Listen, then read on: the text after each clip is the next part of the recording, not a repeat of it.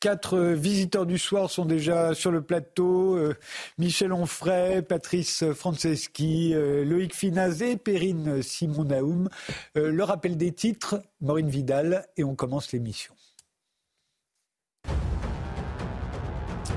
De nouvelles frappes israéliennes sur la bande de Gaza alors que les dirigeants israéliens font face à une pression croissante pour négocier et obtenir la libération d'otages.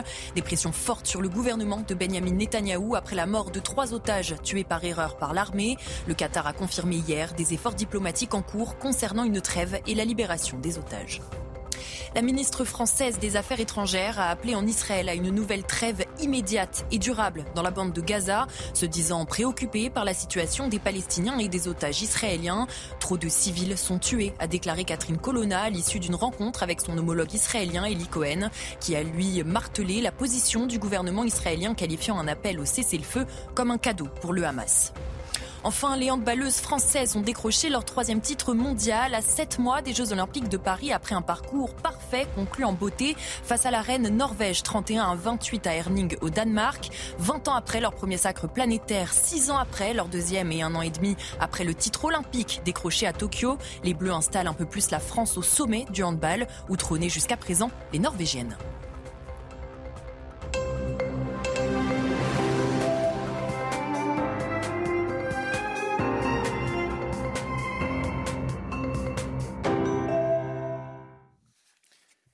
Bonsoir, bienvenue sur le plateau des visiteurs du soir. Il est 22h, c'est la fin de la semaine. On va prendre encore une fois un peu de recul sur l'actualité. À 23h, il sera question de Jésus, dont on fêtera la naissance dans une semaine, avec Michel Onfray, qui publie sa théorie de Jésus, dans laquelle il défend l'idée que Jésus n'a pas existé, que c'est une idée, un concept qui a traversé les siècles. Face à vous, il y aura l'historien Jean-Christian Petit-Fils, dont le Jésus vient de sortir en version graphique et Jean Stone, le philosophe des sciences, l'auteur de Jésus, l'enquête. Ils ne sont pas du tout d'accord avec vous.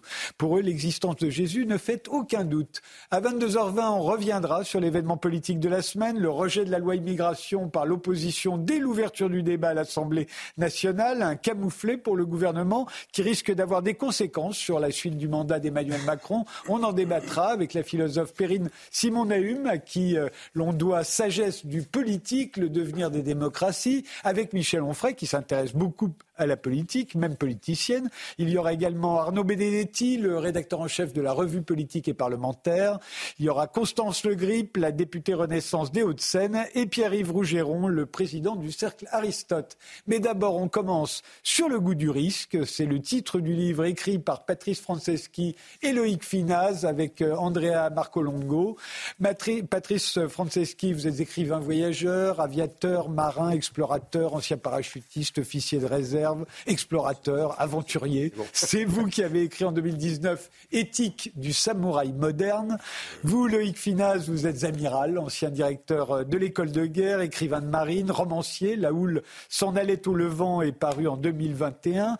Euh, poète également, hein, Des villes d'escale est paru à la table ronde en 1997. Aujourd'hui, vous publiez donc un éloge du risque dans une époque et une société qui ne l'aime pas beaucoup. Vous pensez qu'on a tort de vouloir chasser le risque de nos existences bah, si vous voulez, en observant Andrea, Loïc et moi, notre société, son évolution, on s'est aperçu que l'aversion au risque, depuis au moins une trentaine d'années, avait pénétré toutes les strates de la société et même jusqu'aux armées. Et donc, on a voulu regarder, ça fait rire, mais c'est comme ça. Donc, on a voulu, euh, si vous voulez, voir l'aversion au risque, euh, analyser l'aversion au risque comme une clé, l'une des clés d'explication de tout ce qui nous arrive, et pas de ce qui nous arrive positivement. Et voilà, ça a été à partir de là 15 chapitres qu'on s'est répartis, Andrea Marcolongo, Loïc et moi, avec 15 thèmes très précis, comme au final un coup de sabre dans cette société qui finalement est peut-être fait de gens effrayés, dirigés par des gens effrayés. Voilà. Cela dit, euh, alors vous, vous dites pourquoi vous pensez que cette aversion au risque est problématique, mais vous ne dites pas d'où elle vient. D'où elle vient, à votre avis, Loïc Finez?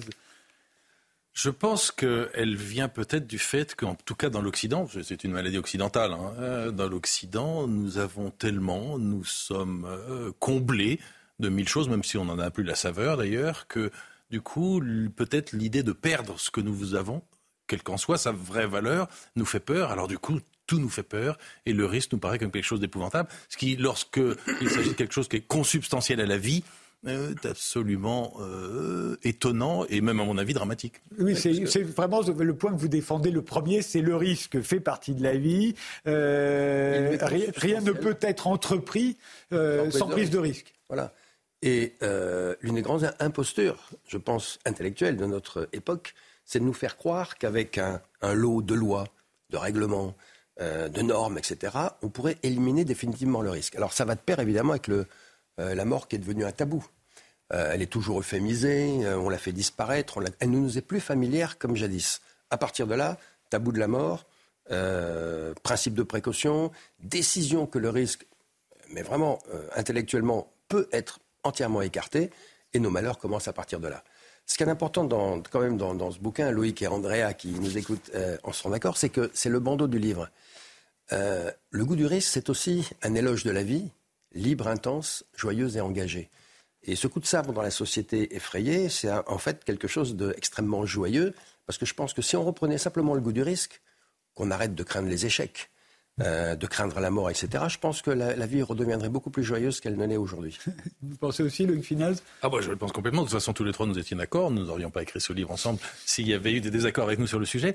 Je disais tout à l'heure que le risque est consubstantiel à la vie. Je pense qu'il est également consubstantiel à la liberté.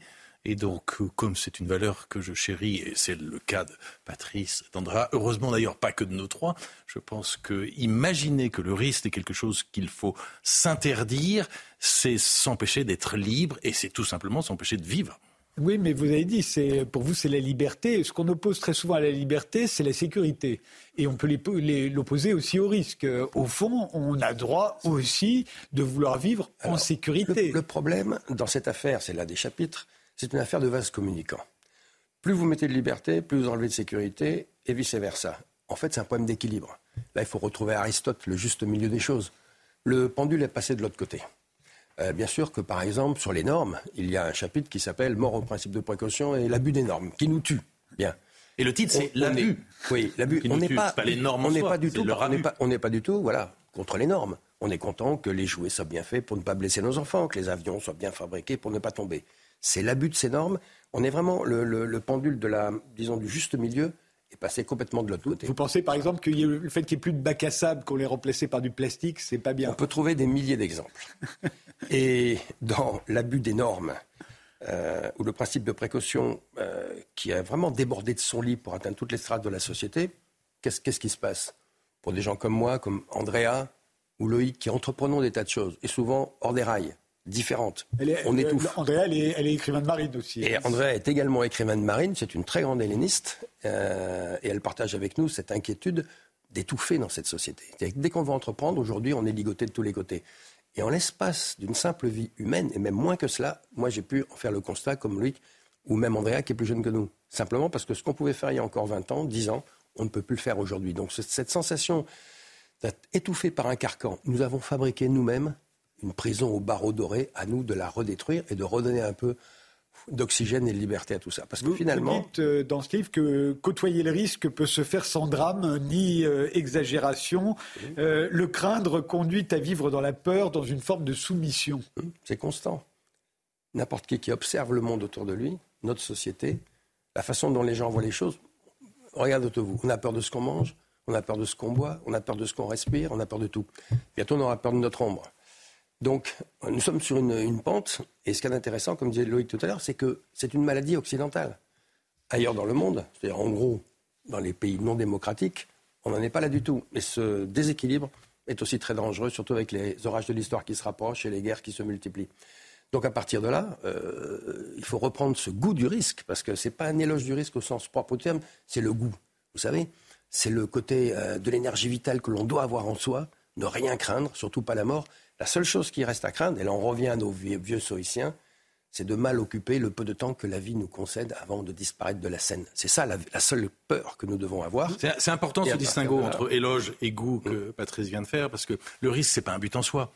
C'est pour ça que l'éloge du risque, je ne suis pas sûr que ce soit très pertinent. Mais c'est le goût du risque pour avoir toujours la capacité de l'affronter afin, comme on l'a déjà dit euh, dix fois depuis le début de cette émission, euh, de pouvoir vivre et d'être libre, et en évitant cette espèce de, diarrhée systématique que ces normes, ces principes de précaution, en fait, autogénèrent. La norme, c'est un bon exemple. Et là encore, c'est l'abus des normes qui est gênant. Mais le problème des normes, c'est que d'abord, elles ont tendance à autogénérer sans cesse de nouvelles normes. Ça, c'est la première problématique, cette espèce de diarrhée normative. Et la deuxième problématique, c'est que systématiquement, dans tout système, dans tout processus, la norme devient le but. Elle devient le but, elle n'est plus un outil qu'on a mis en place pour nous aider, elle devient le but et elle capte toute l'énergie de nos actions à leur profit. Et c'est ça qui est dramatique. Mais euh, vous dites à propos du, risque qu'on doit s'en faire un compagnon de voyage qui nous accompagnera tout, tout au long de notre existence. Au fond, le risque, c'est l'inconnu. C'est l'un des risques que vous pouvez rencontrer, mais pas forcément. Il y a des, risques qui sont connus. D'ailleurs, votre, euh, votre action en permanence, surtout lorsque moi, je suis un marin de guerre, donc j'ai fait un métier dangereux et risqué toute ma vie. Mais ce n'était pas seulement l'inconnu, et on pesait sans cesse, d'abord d'une part les enjeux, et ensuite les risques qu'on pouvait poser au regard de ces enjeux, et enfin les précautions qu'on prenait pour qu'on puisse remplir nos missions. Si votre mission se ce qu'elle est risquée euh, dès la première seconde, elle est finie parce que vous êtes mort, vous ne remplissez pas votre mission. Ça n'a aucun intérêt. Mais enjeux, risques et précautions, voilà ce qu'il faut peser en permanence pour pouvoir agir. Et puis pour quelle raison l'inconnu devrait-il faire peur? Pendant longtemps, et tous les explorateurs euh, occidentaux, euh, on peut les comprendre là-dedans, l'inconnu euh, était plutôt quelque chose d'excitant. Quand on voyait sur une carte de l'Afrique, terra incognita. Non, non, non, non pendant très longtemps. Vous savez bien que du temps de Christophe Colomb, quand on partait sur un bateau, on avait une chance sur deux de revenir. Et il partait quand même. oui, mais pas tous. non, il partait. Euh, mais aujourd'hui, à Christophe Colomb, qu'est-ce qu'on lui dirait d'après vous? On lui dirait, euh, il partirait pas. Destination inconnue, retour improbable, tu restes là. D'ailleurs, on l'a dit au début, quand il s'était trompé dans, dans, les distances. C'était pour d'autres raisons, c'était pas du tout pour, pour des raisons de risque ou de crainte. Euh, l'inconnu, c'est quelque chose qui doit redevenir excitant, intéressant, et pas euh, générer une peur euh, incontrôlable. Donc on ne va pas faire ici un éloge de l'inconnu, on, va, rester au goût du risque.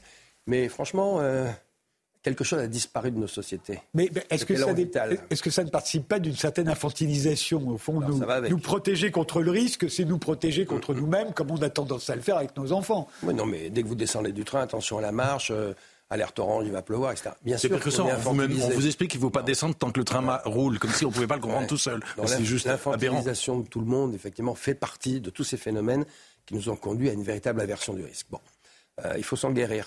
Mais est-ce que ça n'est pas aussi la judiciarisation du monde? Alors, Parce que c'est une des raisons pour lesquelles on vous dit ne descendez pas du train en marche, c'est pour que vous ne puissiez pas vous retourner contre la compagnie. Vous avez évidemment malheureusement raison. On, en parle, on en parle énormément aussi dans le livre, c'est que ça, tout ça a amené justement cette judiciarisation euh, de la vie sociale qui n'a fait qu'accentuer euh, la crainte du risque. Voilà. Donc, euh, mais au fond, ce qu'il y a de positif là-dedans, c'est qu'il n'y a pas un ennemi extérieur qui nous a imposé tout ça. C'est venu de nous-mêmes, de l'intérieur. Ce que nous avons malheureusement construit comme ça, on peut encore le déconstruire. Voilà une bonne déconstruction. est-ce que ça n'est pas la prudence qui nous a permis de survivre, notamment au temps des cavernes? On peut se dire que les plus inconscients se sont fait bouffer euh, euh, à l'époque par, euh, par des, lions ou des... Mais ils ont peut-être fait progresser, je pense, leur société à ce moment-là. On n'est pas contre la prudence. Bon, des gens comme moi, ou Loïc, ou André, on prend des tas de risques. on est contre cette aversion au risque. Encore une fois, c'est la juste mesure des choses. mais restons avec votre les risques, les risques inutiles, ça m'intéresse pas. Moi, quand j'avais des camarades qui sautaient en parachute sans parachute, il y a une vingtaine d'années ce jeu, moi je t'amène ton parachute, je jamais je ferais ça. D'abord, c'est pas très naturel de sortir d'un avion en marche déjà. En plus, sortir sans parachute, pourquoi faire? Ça, c'est de la recherche de l'adrénaline. C'est du risque totalement inutile. Je n'en veux pas.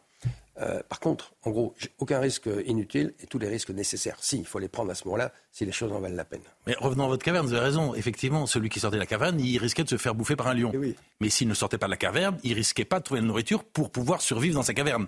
Donc il fallait bien peser le pour et le contre et décider et, prendre des risques en évitant le lion, mais quand même en sortant de la caverne. Mais peut-être que le gène de la prudence a survécu plus longtemps jusqu'à nous, euh, plus que le gène de l'audace. On a changé le terme. La prudence a été longtemps, je pense que Michel Onfray en parlera bien mieux que moi, une, vertu importante. Je pense qu'on en a changé la signification et c'est devenu euh, une crainte plus qu'une vertu. Alors sans doute parce que vous êtes tous les deux d'anciens euh, soldats, euh, vous posez la question peut-on encore risquer sa vie Puisqu'en effet le soldat doit accepter ce que le reste de la société refuse, Il faut mmh. risquer sa vie. C'est un des chapitres. Oui. Vous avez tout à fait raison. En plus le soldat, ce qui est particulier et ce qu'on oublie, c'est que le soldat c'est pas celui qui accepte de mourir pour son pays, c'est celui qui va porter la mort pour son pays lorsque son pays considère que cette violence est nécessaire. il se trouve qu'en faisant cela, et c'est sa spécificité, il est le seul, et d'ailleurs il porte cette spécificité dans la nation pour que justement les autres, ceux qui prient ou ceux qui travaillent pour retrouver les, grands ordres du Moyen Âge, les oratores et les laboratores, pour que les autres n'aient pas à le faire. Il se trouve qu'en portant la mort pour son pays, lorsque son pays considère que c'est nécessaire, que cette violence est nécessaire, il accepte de donner sa vie, et c'est ce qui sauve son humanité. Mais, mais vous voyez, c'est cette balance là aussi qui est, un, mais, Mais cette question, est-ce qu'on est encore de, capable de risquer sa vie? C'est une vieille question qui trotte hein, depuis un certain temps dans nos démocraties, pas seulement en France, vous avez raison. Mais au fond, quand on bascule du plan tragique au plan trivial, euh, ou plutôt du plan trivial où nous vivons tous, euh, au plan tragique, qui est celui d'une guerre, d'un affrontement, euh, il y a des vocations qui forcément se font jour. regardez les Ukrainiens, ce n'est pas un peuple particulièrement guerrier. Le jour où il a fallu se défendre contre l'envahisseur, ils se sont mobilisés et ils se battent. pas tous, mais il y en a quand même suffisamment pour, pour avoir euh, réussi à résister à l'envahisseur. Entre les Ukrainiens et nous, il y a un gap entre les d'éthos et de psyché colossal. Euh, les Ukrainiens, ils sont pas, ne fait pas longtemps qu'ils sont sortis de l'ère soviétique. Euh, nous, nous vivons dans la soie, qu'on le veuille ou non, et ça, et dans, alors, il faut en parler aussi des raisons de l'aversion au risque. L'ultra-consumérisme dans lequel nous sommes, l'ultra-individualisme, narcissique, symbole du selfie, etc., ça donne quoi comme gens? Pas des gens forcément capables de défendre des choses plus, grandes qu'eux, ce qui est la nature du soldat en démocratie. Euh, par conséquent, je ne suis pas certain que le sursaut serait aussi, aussi important que cela. Bien sûr, il y aura toujours des gens, il y a des oasis partout, de gens qui aiment prendre des risques quand il le faut, mais ce n'est pas très majoritaire aujourd'hui. Mais je me souviens que dans les. Enfin, je me souviens pas, j'étais pas né, mais dans les années 30, euh, les, systèmes totalitaires euh, euh, vilipendaient les démocraties qui, forcément, allaient engendrer des armées de type incapable de se battre. Or, on a gagné. Nous n'avions pas la version au risque d'aujourd'hui dans les années 30. Non. Prenez l'époque. On était moins douillets. On faisait des métiers plus durs. Par exemple, c'était la grande époque de la naissance de l'aviation. Les aviateurs et les aviatrices de l'époque, c'était incroyable ce qu'ils mmh. faisaient leur goût du risque était phénoménal. Ils avaient une énergie vitale, un souffle vital extraordinaire. Nous ne sommes pas dans la, France des années 30. Voilà. Donc, euh, il faut voir. Mais la problématique aussi, c'est que, au tenté, nous disons cela, c'est le constat, on se borne à constater des faits, à établir un état des lieux. Ce que le tenté 1, T2 et T3 qui viennent seront euh, peut être plus inquiétant. Il faut vraiment vaincre, prendre le médicament qu'il faut pour cette maladie. le grand médicament, Loïc en parlait tout à l'heure, et André en parle très bien également dans le livre, euh, c'est de, retrouver cette idée que la valeur suprême, c'est la liberté, que pour elle, il faut prendre tous les risques, parce que la liberté, c'est la valeur principale qui permet d'irriguer toutes les autres valeurs pour leur donner du sens. Ça fait longtemps qu'on n'a pas entendu la liberté ou la mort. Euh, eh oui. Donc aujourd'hui, euh, c'est plutôt. Vous savez, Cicéron, dans le traité des devoirs, avait une phrase extraordinaire, lui qui était un philosophe, qui était de mémoire, je vous la cite quand les circonstances et la nécessité l'exigent, il faut savoir entrer dans les mêlées et préférer la mort à la servitude. C'est inaudible aujourd'hui. Mais alors, non, je crois faut pas être. Alors, je crois que c'est important, c'est de, rappeler tout cela. Mais vous avez raison. N'oublions pas que les, démocraties sont construites sur la liberté et ne désespérons pas de la liberté et de ce qu'elle peut provoquer chez nous. Et je crois que, comme vous l'avez dit, les démocraties ont gagné. Et ce qu'il faut espérer aujourd'hui, c'est que cette valeur de liberté continue à nous irriguer et elle est consubstantielle au risque. Simplement, à mon avis, ça vaut le coup de le répéter. Un commentaire très rapide de Michel Onfray, il reste 30 secondes. Non, mais Patrice est un ami, il m'a envoyé son livre, je l'ai lu. Donc vous pouvez pas. Si, si, si, si, non, non, au contraire, moi je crois que ça va avec la fin du courage. Et que euh, le courage, ça s'enseigne. Souvenez-vous, les petits lacédémoniens, les petits spartiates à qui on disait, voilà, il va falloir euh, te débrouiller et qui préféraient se faire euh, euh, manger le foie parce qu'il avait un, renard sous sa toge plutôt que de dire qu'effectivement il avait volé un animal, etc. Si on n'enseigne plus le, courage, si on n'a plus non plus de motif de se sacrifier, le commandant Beltrame était, était croyant. C'est-à-dire si on meurt et qu'en même temps on sait que de l'autre côté Dieu nous attend, c'est un peu la même chose avec les djihadistes aussi, ou des gens qui pensent effectivement que s'ils tuent, ils auront de toute façon le paradis et que c'est plus facile d'être courageux que quand on estime que derrière le courage, derrière la mort, il n'y a rien et que soit c'est le centre du monde. Moi, je pense que euh, Solzhenitsyn avait fait jadis un, texte magnifique en disant que c'était la mort du courage. Nous y sommes. Je vous remercie tous les deux. On fait une pause et on va s'intéresser à l'événement politique de la semaine, le rejet de la loi immigration. Pause. L'événement politique de la semaine, c'est le rejet de la loi immigration par l'ensemble des oppositions dès l'ouverture du débat à l'Assemblée nationale. Pour en mesurer la portée, il y a réuni autour de la table quatre visiteurs du soir, Arnaud Benedetti, le rédacteur en chef de la revue politique et parlementaire, Constance Legrib, vous êtes députée Renaissance des Hauts-de-Seine, vous avez quitté les Républicains en 2022 pour rejoindre Emmanuel Macron. Auparavant, c'est sous l'étiquette LR que vous avez été députée européenne de 2010 à 2017 et députée de 2017 2017 à 2022. Perrine Simonaum, vous êtes philosophe, vous avez publié cette année Sagesse du politique, le devenir des démocraties. Et Michel Onfray, philosophe également, vous êtes l'auteur de La Nef des fous, c'est votre journal de l'époque, vous y parlez beaucoup de politique, trois tomes sont déjà parus, et puis vous avez écrit un pamphlet contre Emmanuel Macron que vous avez intitulé Foutriqué. Et, et enfin, il y a un cinquième visiteur du soir qui doit se trouver en duplex, c'est Pierre-Yves Rougeron, le président du Cercle Aristote, de tendance souverainiste qui édite la revue Perspective Libre. Bonsoir euh, Pierre-Yves Rougeron. Merci d'être avec nous. C'est donc la première fois qu'une motion de rejet d'un projet de loi était adoptée par les députés depuis que cette procédure a été euh, introduite dans le règlement de l'Assemblée nationale. C'était en, en, 2019. La surprise euh, a été totale dans votre camp, Constance Le Grip, et au gouvernement aussi, non?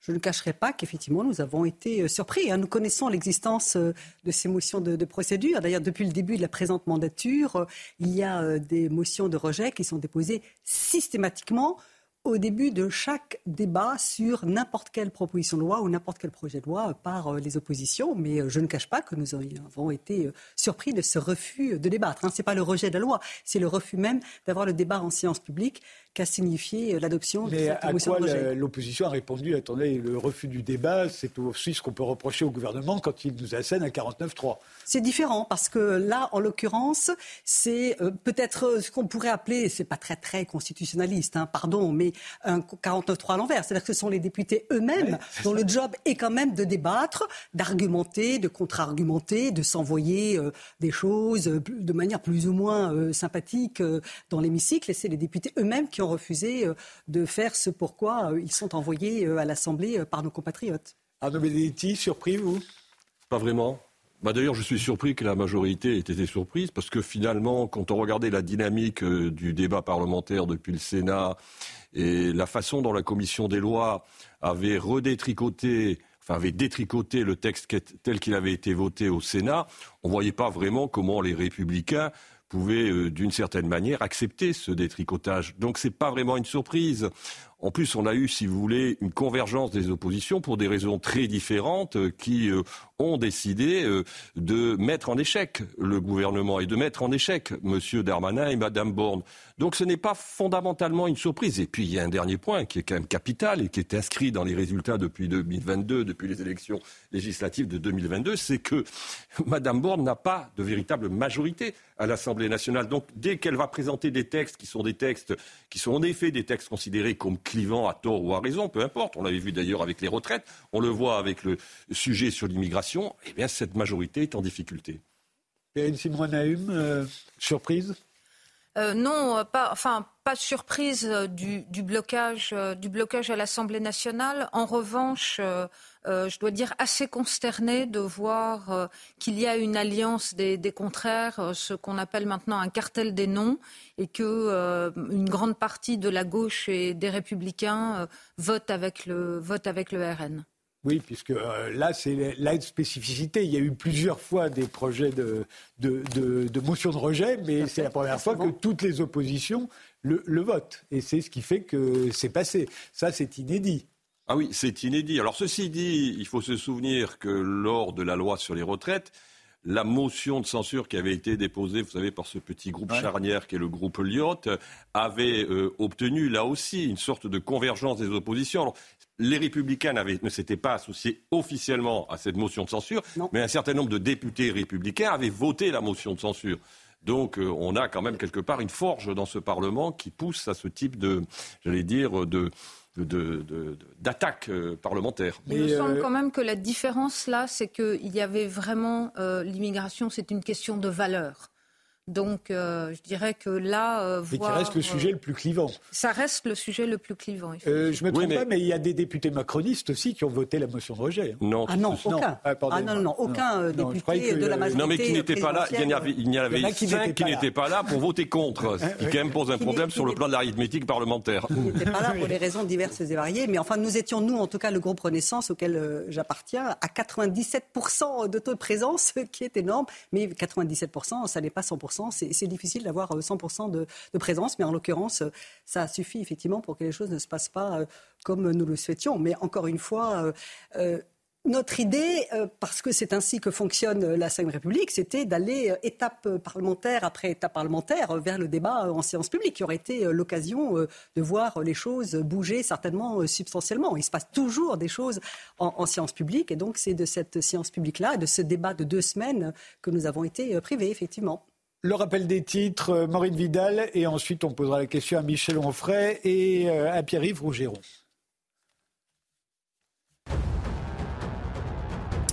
L'armée israélienne a annoncé avoir découvert le plus grand tunnel de Gaza où se cachent les membres du Hamas. Ce réseau massif de tunnels qui se divise en plusieurs branches s'étend sur plus de 4 km et n'arrive qu'à 400 mètres du point de passage d'Erez entre Israël et le nord de la bande de Gaza, ont indiqué les forces armées israéliennes. L'armée affirme également y avoir découvert un grand nombre d'armes. Cinq Palestiniens ont été tués dans le camp de réfugiés de Tulkarem en Cisjordanie lors d'un raid de l'armée israélienne. Ça a indiqué avoir mené des opérations aériennes sur plusieurs groupes terroristes armés qui ont tiré, lancé des explosifs et mis les troupes en danger. Au cours de l'opération, au moins quatre terroristes ont été tués et d'autres ont été blessés, affirme l'armée israélienne, qui précise aussi avoir arrêté quatre personnes et saisi des armes. Enfin, la chef de la diplomatie française, Catherine Colonna, en visite en Israël, a déclaré que les attaques en mer Rouge perpétrées par des rebelles outils du Yémen ne peuvent rester sans réponse. Plusieurs géants du transport maritime mondial ont annoncé vendredi et samedi suspendre en raison du danger le passage de leurs navires en mer Rouge, une route commerciale majeure.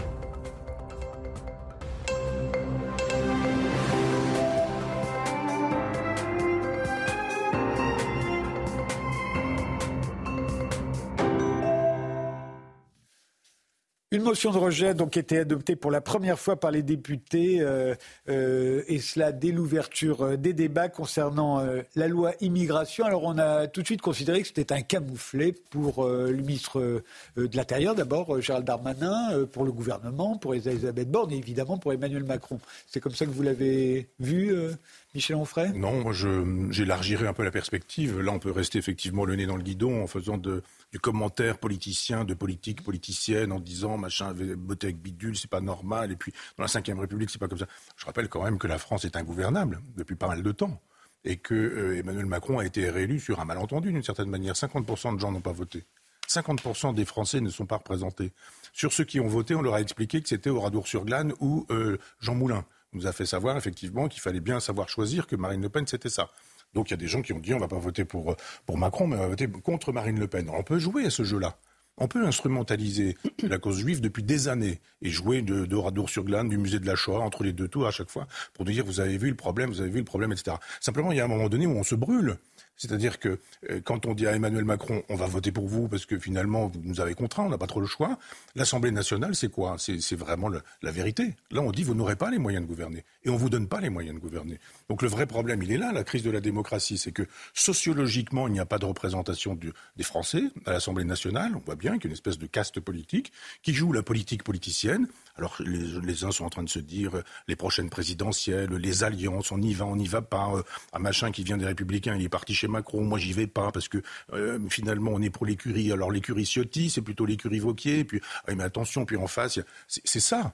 Où, est l'intérêt de la France? Alors je veux bien qu'après on nous parle d'immigration, etc. Mais une loi de plus. Le problème en France, c'est pas qu'on manque de loi. Hein c'est qu'on manque de possibilités de faire respecter la loi. C'est-à-dire que, d'accord, il y aurait une loi formidable, il aurait eu les moyens de gouverner, il aurait eu une majorité, il aurait honoré l'esprit de la Ve République. Parce qu'il y a la lettre, mais il y a aussi l'esprit. Le général de Gaulle n'aurait pas consenti à, rester au pouvoir s'il n'avait pas eu de majorité à l'Assemblée nationale. il a eu une majorité relative lui aussi en 67. Oui, mais simplement, il y avait la possibilité de gouverner avec des alliances qui étaient susceptibles d'être faites. Les alliances, les alliances ne sont pas faites aujourd'hui, et c'est à chaque fois 49-3, 49-3. Combien?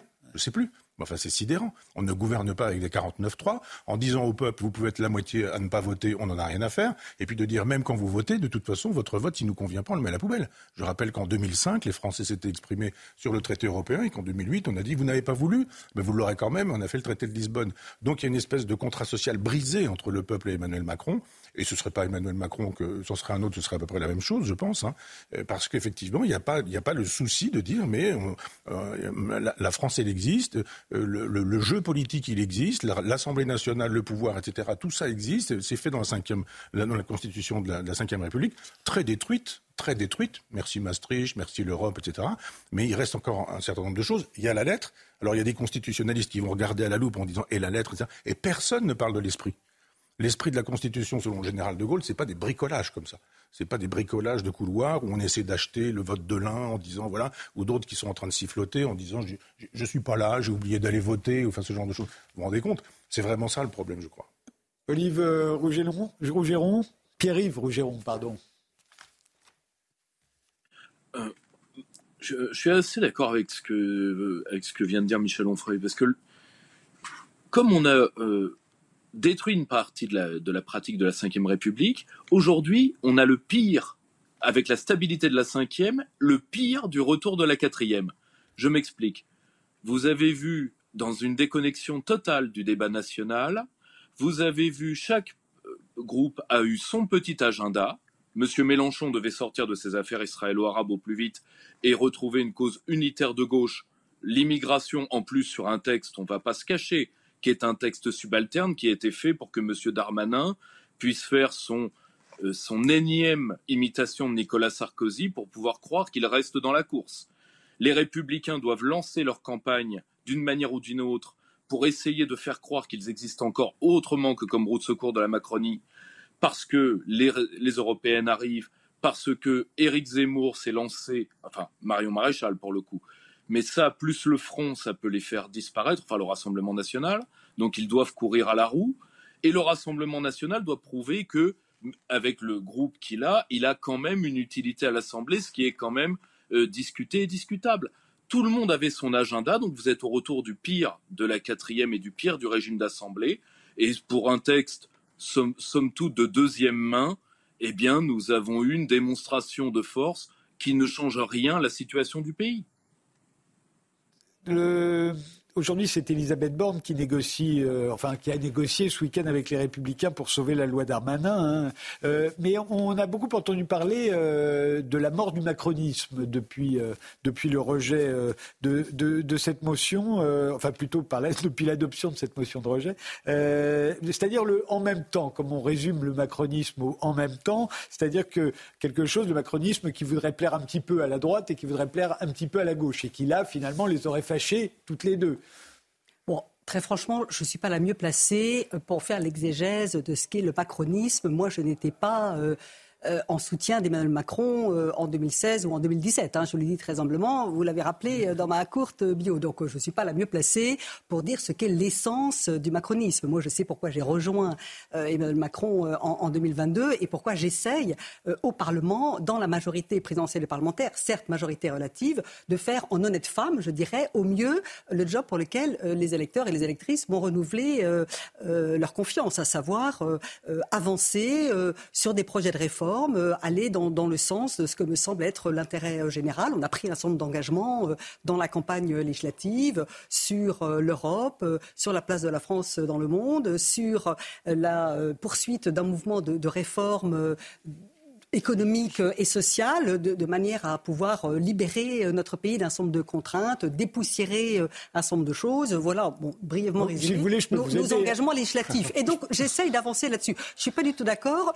avec ceux qui disent que la, cinquième serait vidée de sa substance ou qu'on aurait violé la cinquième République. Je rappelle simplement que cette situation de majorité relative, elle est le fruit du vœu des Français. Ce sont les Français qui ont voté aux élections législatives et qui n'ont pas donné de majorité absolue au chef de l'État réélu. Donc nous, nous faisons avec cette situation politique et parlementaire assez peu courante, pas tout à fait inédite, hein, mais assez peu courante, qui oblige effectivement à aborder les choses avec un esprit de compromis, en, s'écoutant. On a réussi à faire passer toute une série de textes et, pas euh, des petits textes. Hein. la réforme de l'assurance chômage, une, loi euh, pour la défense, une loi d'orientation euh, et de programmation militaire absolument considérable, hein, avec plus de 400 milliards de dépenses pour nos, armées, pour, pour nos soldats sur 7 ans.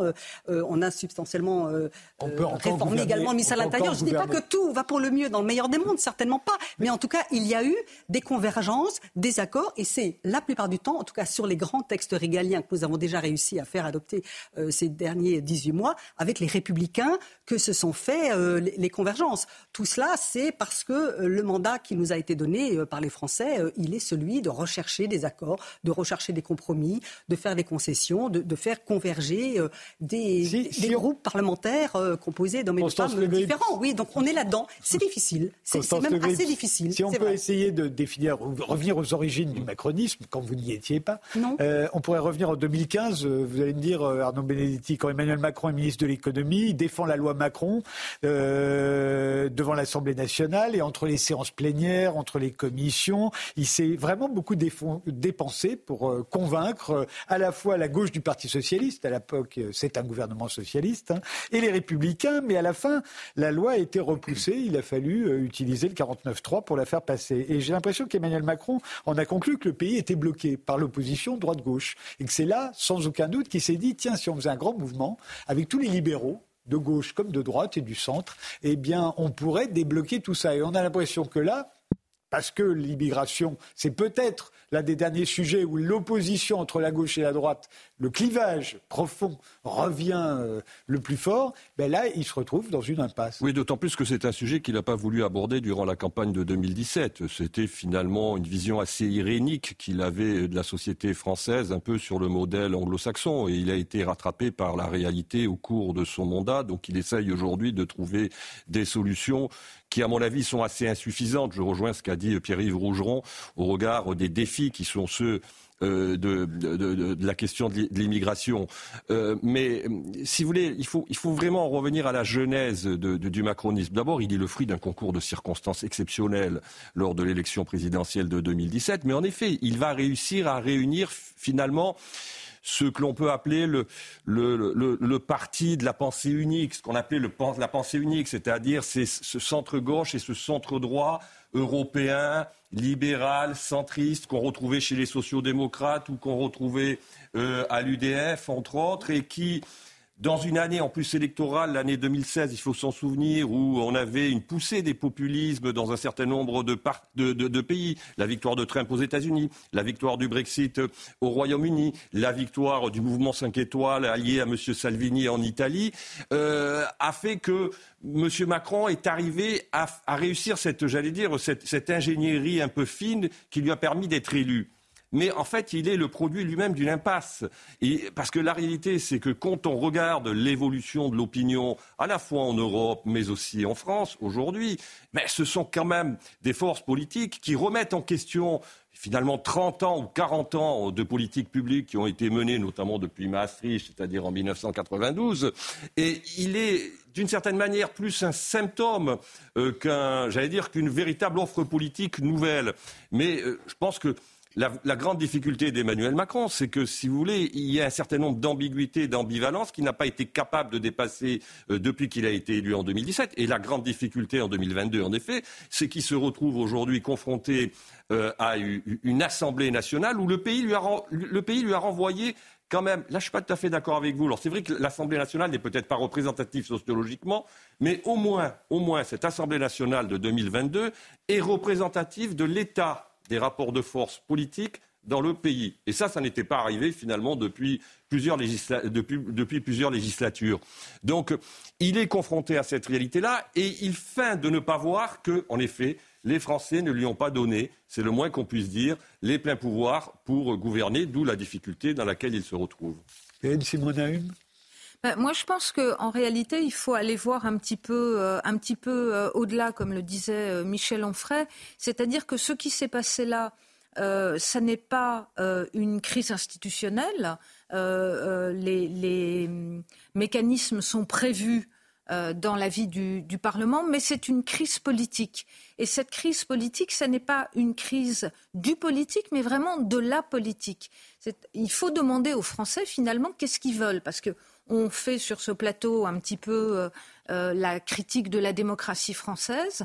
Moi, je pense qu'il faut inverser le regard, c'est-à-dire que se rendre compte que les faiblesses de la démocratie, d'accord, il y a des blocages, d'accord, il y a des difficultés à passer des compromis, mais les faiblesses de la démocratie sont en réalité ses forces. Parce que euh, si le président Macron avait une majorité absolue, s'il faisait passer tous ces textes comme ça, sans discussion, etc., là, on dirait il est trop autoritaire. C'est ce qu'on a euh, dit d'ailleurs pendant la première oui, la démocratie, c'est comme l'a dit ma voisine, c'est quelque chose de compliqué, c'est quelque chose de long. Ça demande effectivement une confiance renouvelée. Et là, c'est très difficile. Et la spécificité française, c'est que nous vivons sans doute une crise de la politique, de la légitimité de la politique. Et d'ailleurs, peu de gens maintenant s'engagent réellement en politique. Je pense que peu de gens ont vraiment, euh, nous en parlions tout à l'heure, euh, l'intérêt public en vue. Et c'est là-dessus qu'il faut travailler. C'est-à-dire, en quelque sorte, à renouer la confiance effectivement avec le pays, mais pas sur des mauvaises raisons, pas sur l'idée euh, euh, uniquement de réformes économiques, de réformes du travail, mais vraiment sur un projet politique. C'est-à-dire qu'est-ce qu'on attend d'une démocratie? Une démocratie, elle ne peut pas tout donner. Une démocratie, ça n'est pas l'État-providence. Nous l'avons habillée d'habits beaucoup trop grands pour elle. Et euh, je crois qu'il faut re-réfléchir à un contrat qui soit réellement un contrat politique. Alors ça va être difficile pour même, Ça paraît très simple, la démocratie quand même. C'est le pouvoir du peuple, par le peuple, pour le peuple.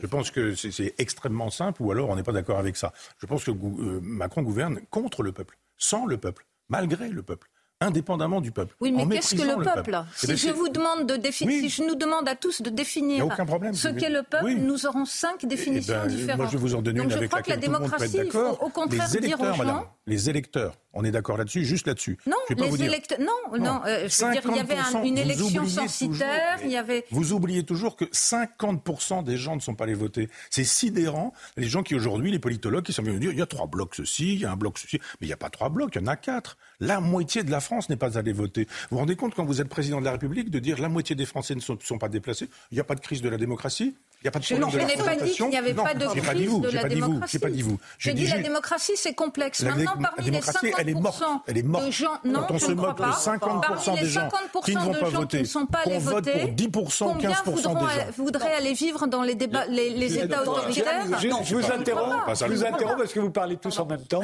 On va donner la parole à Pierre-Yves Rougeron. Euh, est-ce que, est-ce que Emmanuel Macron, euh, euh, enfin, Emmanuel Macron ne pouvant pas se représenter en 2027, euh, ce qui semble l'affaiblir beaucoup, est-ce qu'il a encore une chance d'incarner cette solution, ce, ce revivol de la démocratie? On voit bien qu'il il aimerait bien. Hein. Il n'a jamais été un revivol de la démocratie. Emmanuel Macron est une solution de facilité qui a été trouvée par une partie des classes euh, gouvernantes françaises pour pouvoir se substituer euh, à deux partis moribonds qui étaient l'UMP et le PS, un grand gouvernement central. Je vais rendre un hommage à Michel Onfray qui, avait créé le, thème du PMU, le, Parti Maastrichtien Unifié. Eh bien, euh, nous l'avons eu en institutionnel unique parce que la fin du hollandisme, c'était la fin piteuse de la gauche, et la fin du sarkozysme a tué une partie non négligeable de la droite libérale française. Il n'a jamais été un, un revival quelconque de la démocratie. Il a été le il a été la phrase il faut que tout change pour que rien ne change. Et il était, comme disait Patrick Buisson, le jeune président des vieux, c'est-à-dire le maintien rajeuni d'un système rabougri. Or, maintenant, il est face, et ça se voit déjà dans ceux qui ne sont pas allés voter là, là où Emmanuel Macron a une, une menace parce qu'il est un président qui va être qualifié de sortant, c'est que maintenant une partie de ces groupes va se diviser dans les mois qui vont venir entre ces différents prétendants. Une large partie ne voulait pas Darmanin, donc résultat, son humiliation ne doit pas faire pleurer tant de monde que ça à l'Assemblée nationale. Mais par contre, quand ça se jouera entre messieurs Attal et monsieur Philippe, je pense que l'Assemblée va être beaucoup plus difficile à tenir. Arnaud Benedetti non, mais je pense que Emmanuel Macron euh, a des outils constitutionnels pour, à un moment donné, interroger le peuple, comme vous le, vous le suggérez. Il peut, tout simplement dissoudre, et, euh, on peut considérer, en effet, aujourd'hui, que cette assemblée est difficilement quand même gouvernable. Alors le problème, c'est qu'on n'est pas sûr qu'elle soit plus gouvernable après une dissolution. Ça, je vous le concède. Mais si, mais si, mais si elle était encore une fois plus ingouvernable qu'elle ne l'est aujourd'hui, ça serait de la responsabilité du président de la République. Il faudrait quand même qu'il en tire les conséquences, lui, personnellement. Parce qu'il aurait, à force de fracturer politiquement le pays, il aurait rendu finalement les institutions de la Ve République qui ont été quand même pensées par le général de Gaulle, il faut s'en souvenir, pour pouvoir produire des majorités stables. En l'occurrence, il aurait quand même, d'une certaine manière, euh, fracturé ces institutions par sa pratique politique. Et puis, il a, une autre, il a une autre arme constitutionnelle qui existe. Une arme constitutionnelle, d'ailleurs, que lui demandent les républicains, en l'occurrence, sur cette loi sur l'immigration. C'est le référendum, en l'occurrence. Sauf qu'on voit depuis 2005, en effet, aucun de nos dirigeants, depuis ce qui constitue pour eux un véritable traumatisme euh, en, en, 2005, n'ont voulu revenir vers le peuple. Donc les outils, si vous voulez, la Ve République a été quand même très bien faite. Elle permet à un moment donné, lorsqu'il y a des crises de légitimité, de pouvoir trancher. Faut-il encore qu'on en respecte, et là je, je, rejoins tout à fait ce que dit Michel Onfray, qu'on en respecte l'esprit? Alors moi, simplement, je ne peux, pas laisser euh, la, phrase un peu à l'emporte-pièce. Hein. Pardon, Michel Onfray, la démocratie est morte sans, sans réagir. Je ne nie pas, et d'ailleurs c'est un mal qui touche toutes euh, les euh, démocraties, de ce côté-ci euh, de l'Atlantique comme outre-Atlantique, les démocraties représentatives sont effectivement défiées au XXIe siècle, défiées par toute une série de phénomènes, peut-être également un phénomène de relative usure, faut-il réinventer un certain nombre de mécanismes, clairement, il y a des aspirations nouvelles dans les jeunes générations, à plus de participation, à plus d'expression directe, un certain de, phénomènes tels que la révolution numérique qui bouleverse vraiment tous les paradigmes y compris celui du débat politique, du débat public, de la manière dont on s'informe, dont on se forme, dont on exerce ou pas euh, sa citoyenneté. Tout, cela, ce sont des défis colossaux qui se posent aux démocraties représentatives. Et le sujet dont nous débattons, euh, qui est peut-être d'une certaine manière un certain essoufflement de la démocratie représentative qui est né du parlementarisme, qui est né en gros euh, à la fin du XIXe siècle, et effectivement est posé dans toutes nos, nos, démocraties. Et nos amis américains, comme nos amis allemands, comme nos amis baltes, comme nos amis plus au sud de l'Europe se posent tous cette même question. Et la non-participation, effectivement, je rappelle que ça fait quand même des années des années qu'il n'y a que 50% des Américains, par exemple, qui se déplacent tant euh, aux élections pour le Congrès qu'à l'élection euh, présidentielle, ce qui n'est pas du tout de nature à me consoler ou à me réconforter. Mais c'est clairement, effectivement, un... Euh, syndrome, quelque chose qui doit, un symptôme, mais qui, cache quelque chose, qui doit effectivement nous être clairement envoyé comme un message d'alerte et d'alarme. Hein. Et il n'y a pas un, député, un, citoyen peu engagé qui ne cherche pas honnêtement à réfléchir comment intéresser nos concitoyens, comment faire euh, effectivement se réapproprier un certain nombre de mécanismes démocratiques, notamment dans les jeunes générations, comment régénérer de l'intérieur notre système démocratique. je ne peux pas croire que vous pensiez ça. Si, je pense qu'effectivement, la démocratie Arnaud a dit quelque chose tout à l'heure. Arnaud doit... a dit quelque chose tout à l'heure. Vous l'avez la solution il dissout l'Assemblée nationale, il refait des élections. Alors vous, croyez vraiment que par les temps qui courent... Attendez, madame, je voudrais juste il faut Recréer, Par les temps qui courent, vous pensez que c'est formidable ce qui se passe tout de suite je, ne dis pas que ce qui est Alors si vraiment vous vouliez faire de la démocratie... je vais vous expliquer. Non, mais je vais vous expliquer ce que vous avez dans la tête. Est-ce que vous ne pouvez pas dire C'est que demander au peuple qu'il vote, c'est mettre Jordan Bardella Premier ministre. Et vous ne voulez pas personne n'a euh, dit euh, qu'il peut lire personne ce qu'il y a dans ma tête. si vous n'avez pas peur du peuple, euh, demandez-lui ce qu'il veut. Et puis redonnons au président de la République les moyens de gouverner. À moi de Mais quand il y a eu des, il y a eu des cohabitations jadis. oui, il y a eu des eh cohabitations, tout à fait. il ne dispose pas, le président sortant, comme on peut dire donc, il ne dispose pas des moyens de gouverner. Il dissout l'Assemblée nationale. Là, je vous arrête parce que. Il dissout l'Assemblée nationale. Oui. La Ve République est, justement bien faite, comme l'a dit M. Benedetti, et on ne peut pas dire que le chef de l'État. 49.3 sur les textes budgétaires sondage. 56 là, avec, autres euh, textes et puis après, on va uniquement chercher... sur les textes budgétaires, parce qu'aucun groupe d'opposition, et on peut les entendre, Après- ne veut voter le Madame, moindre j'étais en train de projet vous de répondre, budget. si vous voulez que Mais je puisse vous les répondre. autres Euh, euh, textes, j'étais il y a juste- une majorité à chaque fois. Non, j'étais juste en train de vous répondre en vous disant qu'effectivement, on peut trouver des arguties, des 49-3, puis après aller chercher trois députés et quatre sénateurs. Non, on va les choisir trois comment députés, quatre sénateurs, Oui, bah, à peine, tiens, tout le On monde va a bien venir, compris. il nous le reste bien compris. Je dis, c'est extrêmement simple, cette idée de dire aller devant le peuple, bon sang. Depuis 2005, quand on a demandé au peuple son avis et qu'on lui a dit en 2008, on ne te redemandera plus jamais, on ne demande pas au peuple. ça. On se dé- Mais on se débrouille pour que les élections donnent ce qu'elles finissent par donner.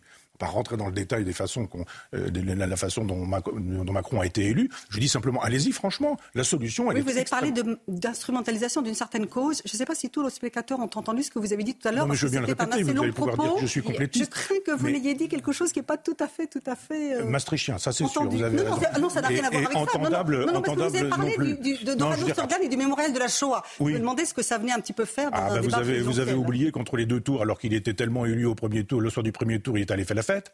Il, est- il a fêté son élection. Non, non, mais attendez, ça n'a rien à voir. Là. vous Vous, avez parlé ne d'une certaine cause. J'aimerais juste à que vous répétiez ce que vous êtes en train de me mettre en cause. Je, m'en viens vous dire que si vous ne vous souvenez pas, vous avez le droit d'avoir la mémoire courte, mais que c'est le président Macron lui-même qui est allé à Oradour-sur-Glane entre les deux tours. Et c'est le président Macron lui-même qui est allé au mémorial de la Shoah en disant attention, au deuxième tour, il va falloir bien voter. C'est à ça que je faisais référence. Peut-être avez-vous oublié. Non, non, j'ai Moi, pas pas oublié. C'était juste la manière pas. dont vous avez utilisé pas. le mot C'est Oui, on instrumentalise la cause de la Shoah depuis des années. Vous avez dit autre chose. Depuis des... Non, j'ai pas, j'ai- Non, j'ai- je, bon. je sais bien ce que je dis, je sais bien ce que je pense, je le dis depuis des années. Cette façon de nazifier Marine Le Pen en disant c'est, c'est Oradour-sur-Glane, mais il avait gagné. Euh, il, laissait faire. Pendant 15 jours, euh, il, buvait du thé avec ses amis, et puis il a- aux élections, il était élu. Puis mais quel besoin d'aller chercher ça pour nous dire, vous avez vu, vous avez vu.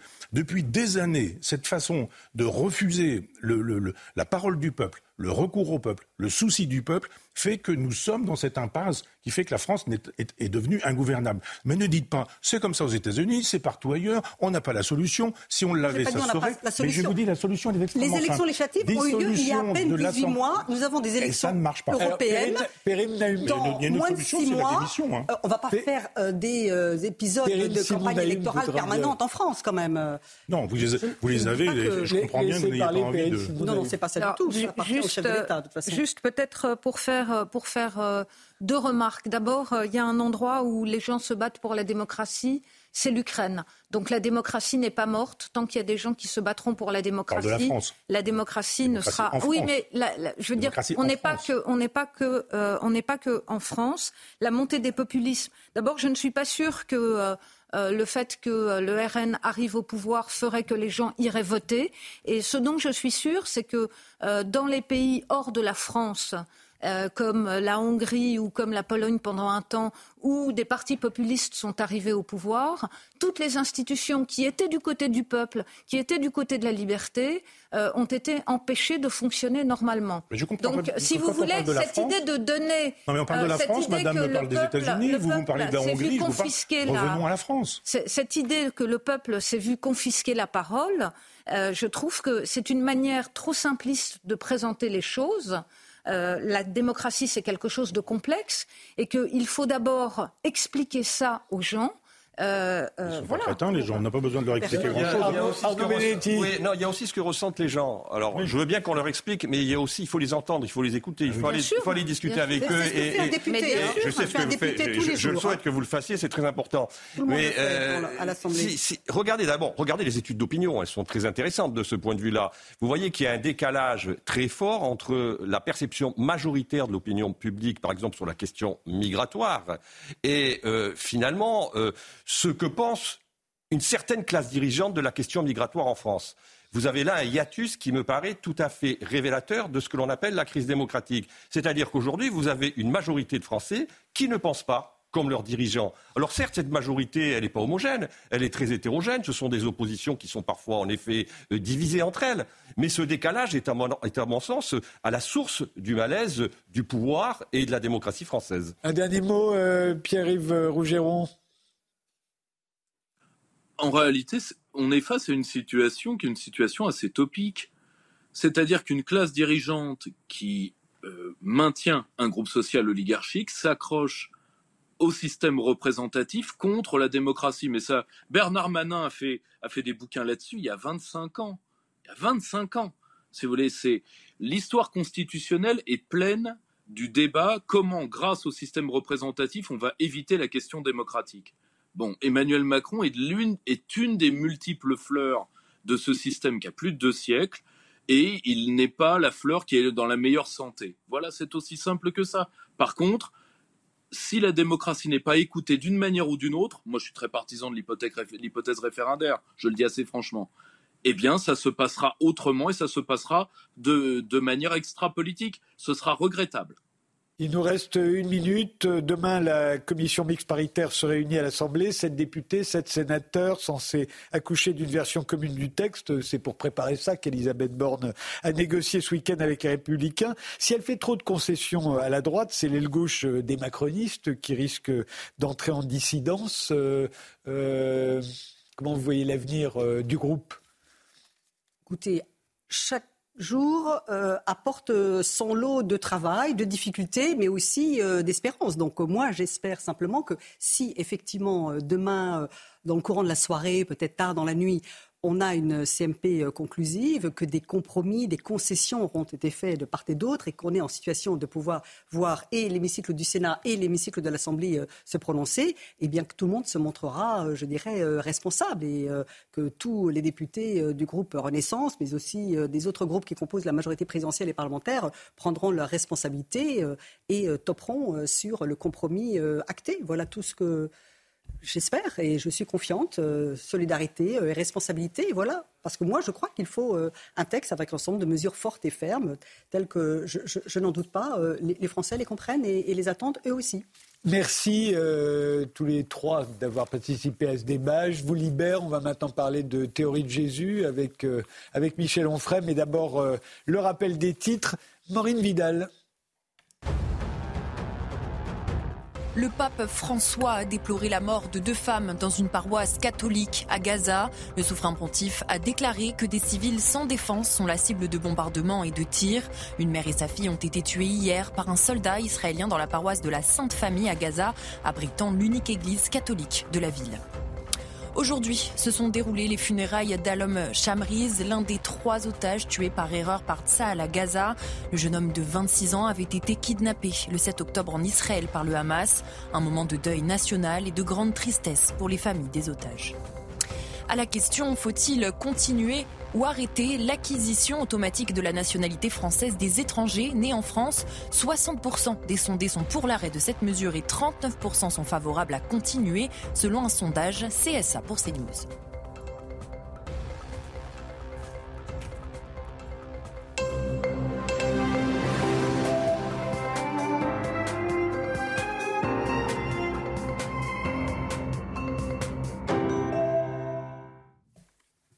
Bienvenue. Si vous nous avez rejoint en cours d'émission, les visiteurs du soir, c'est jusqu'à minuit. Et jusqu'à minuit, il sera question de Jésus, dont on fêtera la naissance dans une semaine, le soir de Noël. Michel Onfray, euh, vous publiez votre théorie de Jésus, dans laquelle vous développez l'idée que vous aviez déjà défendue, notamment dans votre traité d'athéologie, selon laquelle Jésus n'aurait jamais existé. Il s'agit pour vous d'une image, d'un texte, d'une idée, d'une allégorie, d'un concept et pas d'un personnage historique né dans une étable et crucifié 33 ans plus tard sur le Golgotha.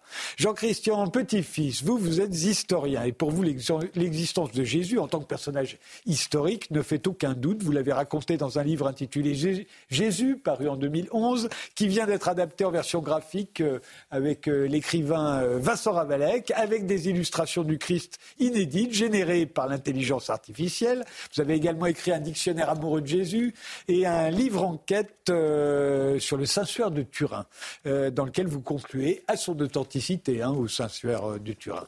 Jean Stone, vous, vous êtes philosophe des sciences. Votre dernier livre, c'est Jésus, l'enquête, euh, qui ne remet pas en cause l'existence de Jésus, au contraire, mais vous y développez des thèses originales sur le Christ en personne et sur l'évangéliste Jean le seul des quatre évangélistes à, à avoir connu euh, Jésus, le seul témoin oculaire. Hein. Pour vous, ce n'était pas l'un des douze apôtres, le fils de Zébédée, le frère de Jacques, comme on le croit, mais le fils d'une grande famille de Jérusalem qui avait ses entrées au Sanhédrin.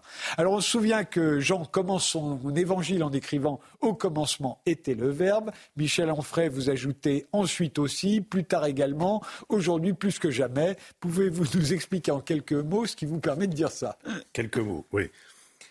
Oui, d'abord, euh, je, trouve très étonnant que quand on a affaire à des encyclopédies sur Jésus, euh, on a plein de gens qui nous disent historiens et catholiques, historiens qui ont la foi, historiens euh, catholiques baptisés, etc.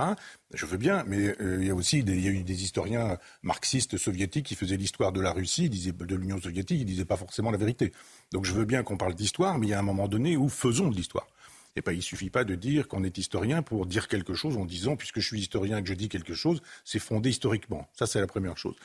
Euh, la deuxième chose, je crois que euh, dans, ces, dans ces encyclopédies, on traite par le mépris. Mais vraiment par le mépris. Je vous ai entendu, monsieur, l'autre fois chez Pascal Pro, en disant il n'y a plus que des gens comme Michel Onfray pour défendre ce genre de thèse. Donc euh, voilà, on traite par le mépris en disant bon, nous, on est entre gens sérieux, on est des historiens, il y a un historien qui est évêque, il y a un historien qui est curé, il y a un historien qui est théologien, ils sont tous historiens, et ils nous disent Bon, euh, les mythistes, ça va bien comme ça.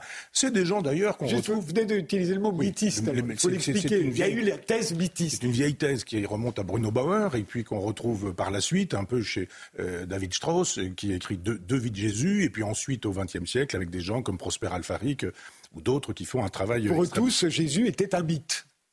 Était un mythe. Et, il, raconte comment il se constitue. Ils ont leur thèse, j'ai la mienne, je reprends pas, je me contente pas de reprendre les thèses d'Alfaric, de Gimbert ou, ces gens-là. En fait, disons, vous avez eu des prédécesseurs. Oui, oui, absolument. C'est pas une thèse que j'ai inventée. D'ailleurs, il y a des milliards de gens sur la planète qui pensent comme moi, que Jésus n'a pas ah. existé historiquement. C'est ah. ça qui est assez drôle. Et dans ces encyclopédies, on traite par le mépris en disant, d'ailleurs, ces gens-là n'éditent pas chez des gens sérieux.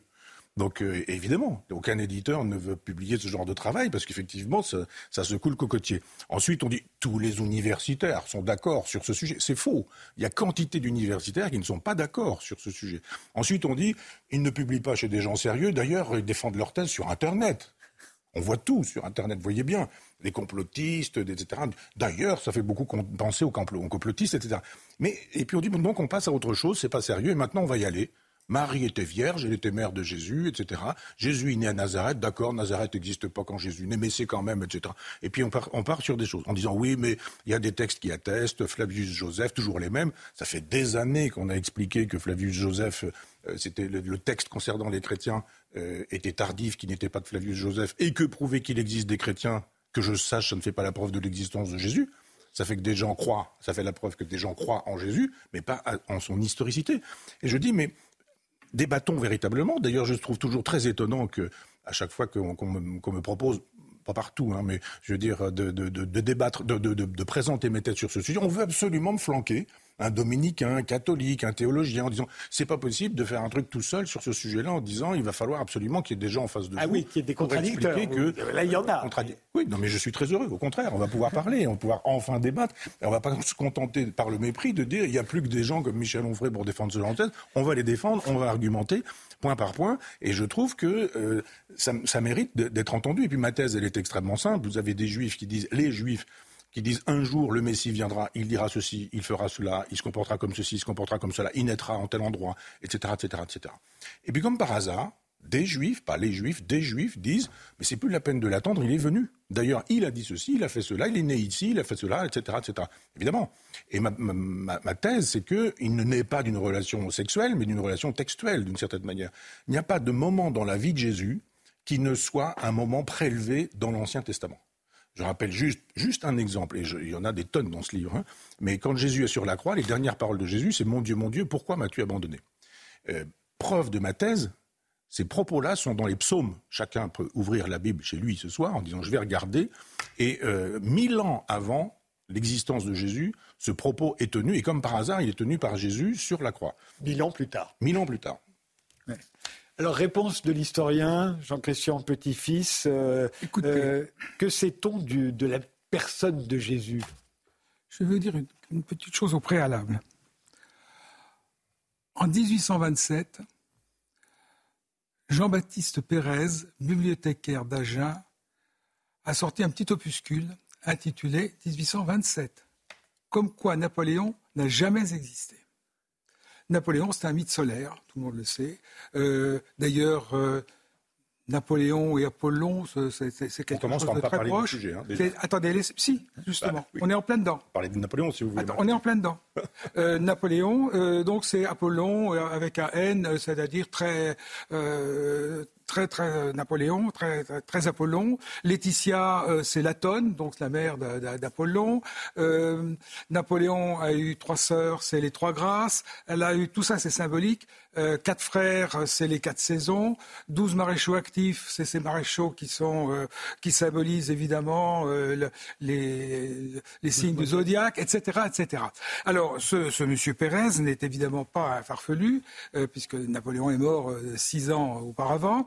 C'est simplement pour se moquer d'une thèse qui est la thèse déjà mythique d'un certain euh, Charles-François Dupuis, qui est un de vos prédécesseurs, qui soutenait que Jésus n'avait pas existé. Donc cette thèse, elle est amusante. J'ai lu votre livre.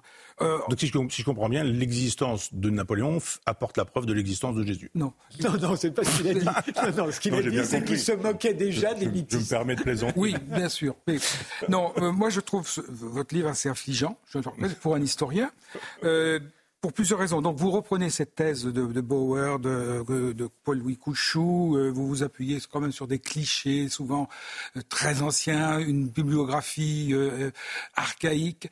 il n'y a pas de bibliographie dans mon livre. Bah, quand même, vous avez quand même utilisé un certain nombre d'ouvrages. Il n'y a hein, pas de bibliographie. Je, sais bien. On peut vous le reprocher. Oui, on peut me le reprocher. Alors reprochez-moi l'absence de bibliographie. Mais ne me dites pas que ma bibliographie est ancienne, il n'y en a pas. Oui, l'archéologie. Vous me dites que vous avez lu le livre.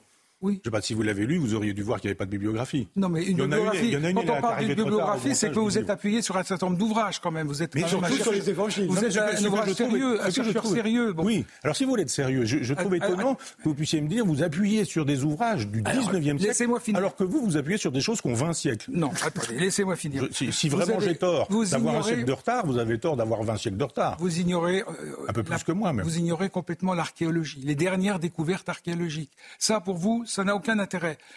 Nazareth n'a jamais existé du temps de Jésus, donc Jésus n'existe pas. Vous connaissez ce livre pas dit ça. de Ken Dark Ken Dark, c'est l'archéologue de Nazareth. Il a travaillé des mois et des mois. Et son livre s'intitule L'archéologie du Nazareth de Jésus. Il a trouvé, on a trouvé en 2009 une maison identifiée au du 1er siècle. Laissez-moi finir une deuxième, maison qui probablement, selon Ken, Dark, qui est un, professeur à Oxford, hein, euh, archéologue, qui travaille en liaison avec les antiquités israéliennes, cette maison serait probablement la maison de Marie et de Joseph où Jésus a vécu son enfance. Alors vous allez me dire, on a peut-être fabriqué la maison ultérieurement pour justifier le mythe. C'est ça, sans doute. Donc l'archéologie, c'est très important. L'archéologie, c'est très important. Les, les, découvertes en Terre sainte ne, cessent de, se faire. Il n'y a pas une année où il se passe une découverte capitale. Donc, euh, il faut bien voir que euh, la, la quête historique du Jésus doit s'appuyer sur l'archéologie, doit s'appuyer aussi sur, bien sûr, euh, l'Ancien Testament et l'utilisation, les techniques d'utilisation de l'Ancien Testament que vous semblez ignorer, le procédé du pécheur en particulier, qui est une, utilisation typologique. Euh, en effet, euh, on, va utiliser, les auteurs du Nouveau Testament vont réutiliser les situations, les, les paroles même, pour les intégrer parce qu'il s'agit bien de montrer que Jésus est dans le prolongement de euh, l'Israël ancien tout en étant dans une rupture, puisque là, on peut en reparler aussi. Il y a en effet Michel Onfray et ensuite John Stone.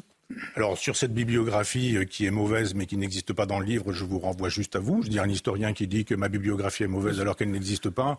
C'est spécieux, c'est un argument léger. C'est pas spécieux. Vous êtes... Mais si. Mais tout le monde aura entendu. Vous me dites dans votre bibliographie, il y a des textes extrêmement anciens. Il n'y a pas de bibliographie. J'étais pour des pour des raisons de vous composition. Vous n'avez jamais lu aucun livre sur le sujet. Pour des raisons. Vous ne les citez pas, bien sûr, mais vous avez quand même lu des livres sur le sujet, ou alors c'est vraiment très léger. J'étais en train de vous expliquer quand vous m'avez coupé la parole que j'ai construit une bibliographie qui est arrivée alors que le livre était composé. Donc je vous l'envoie, si vous voulez, elle existe. Mais de fait, je ne vais pas, charger l'éditeur, mais l'éditeur m'a dit c'est trop tard, le livre est composé. Bon, voilà, c'est ainsi. Et vous pensez bien qu'il y a une bibliographie. Il y a même une bibliographie dans laquelle on peut parler de Nazareth. J'ai dit que Nazareth n'existait pas comme on nous dit qu'il a existé au moment où Jésus y est né.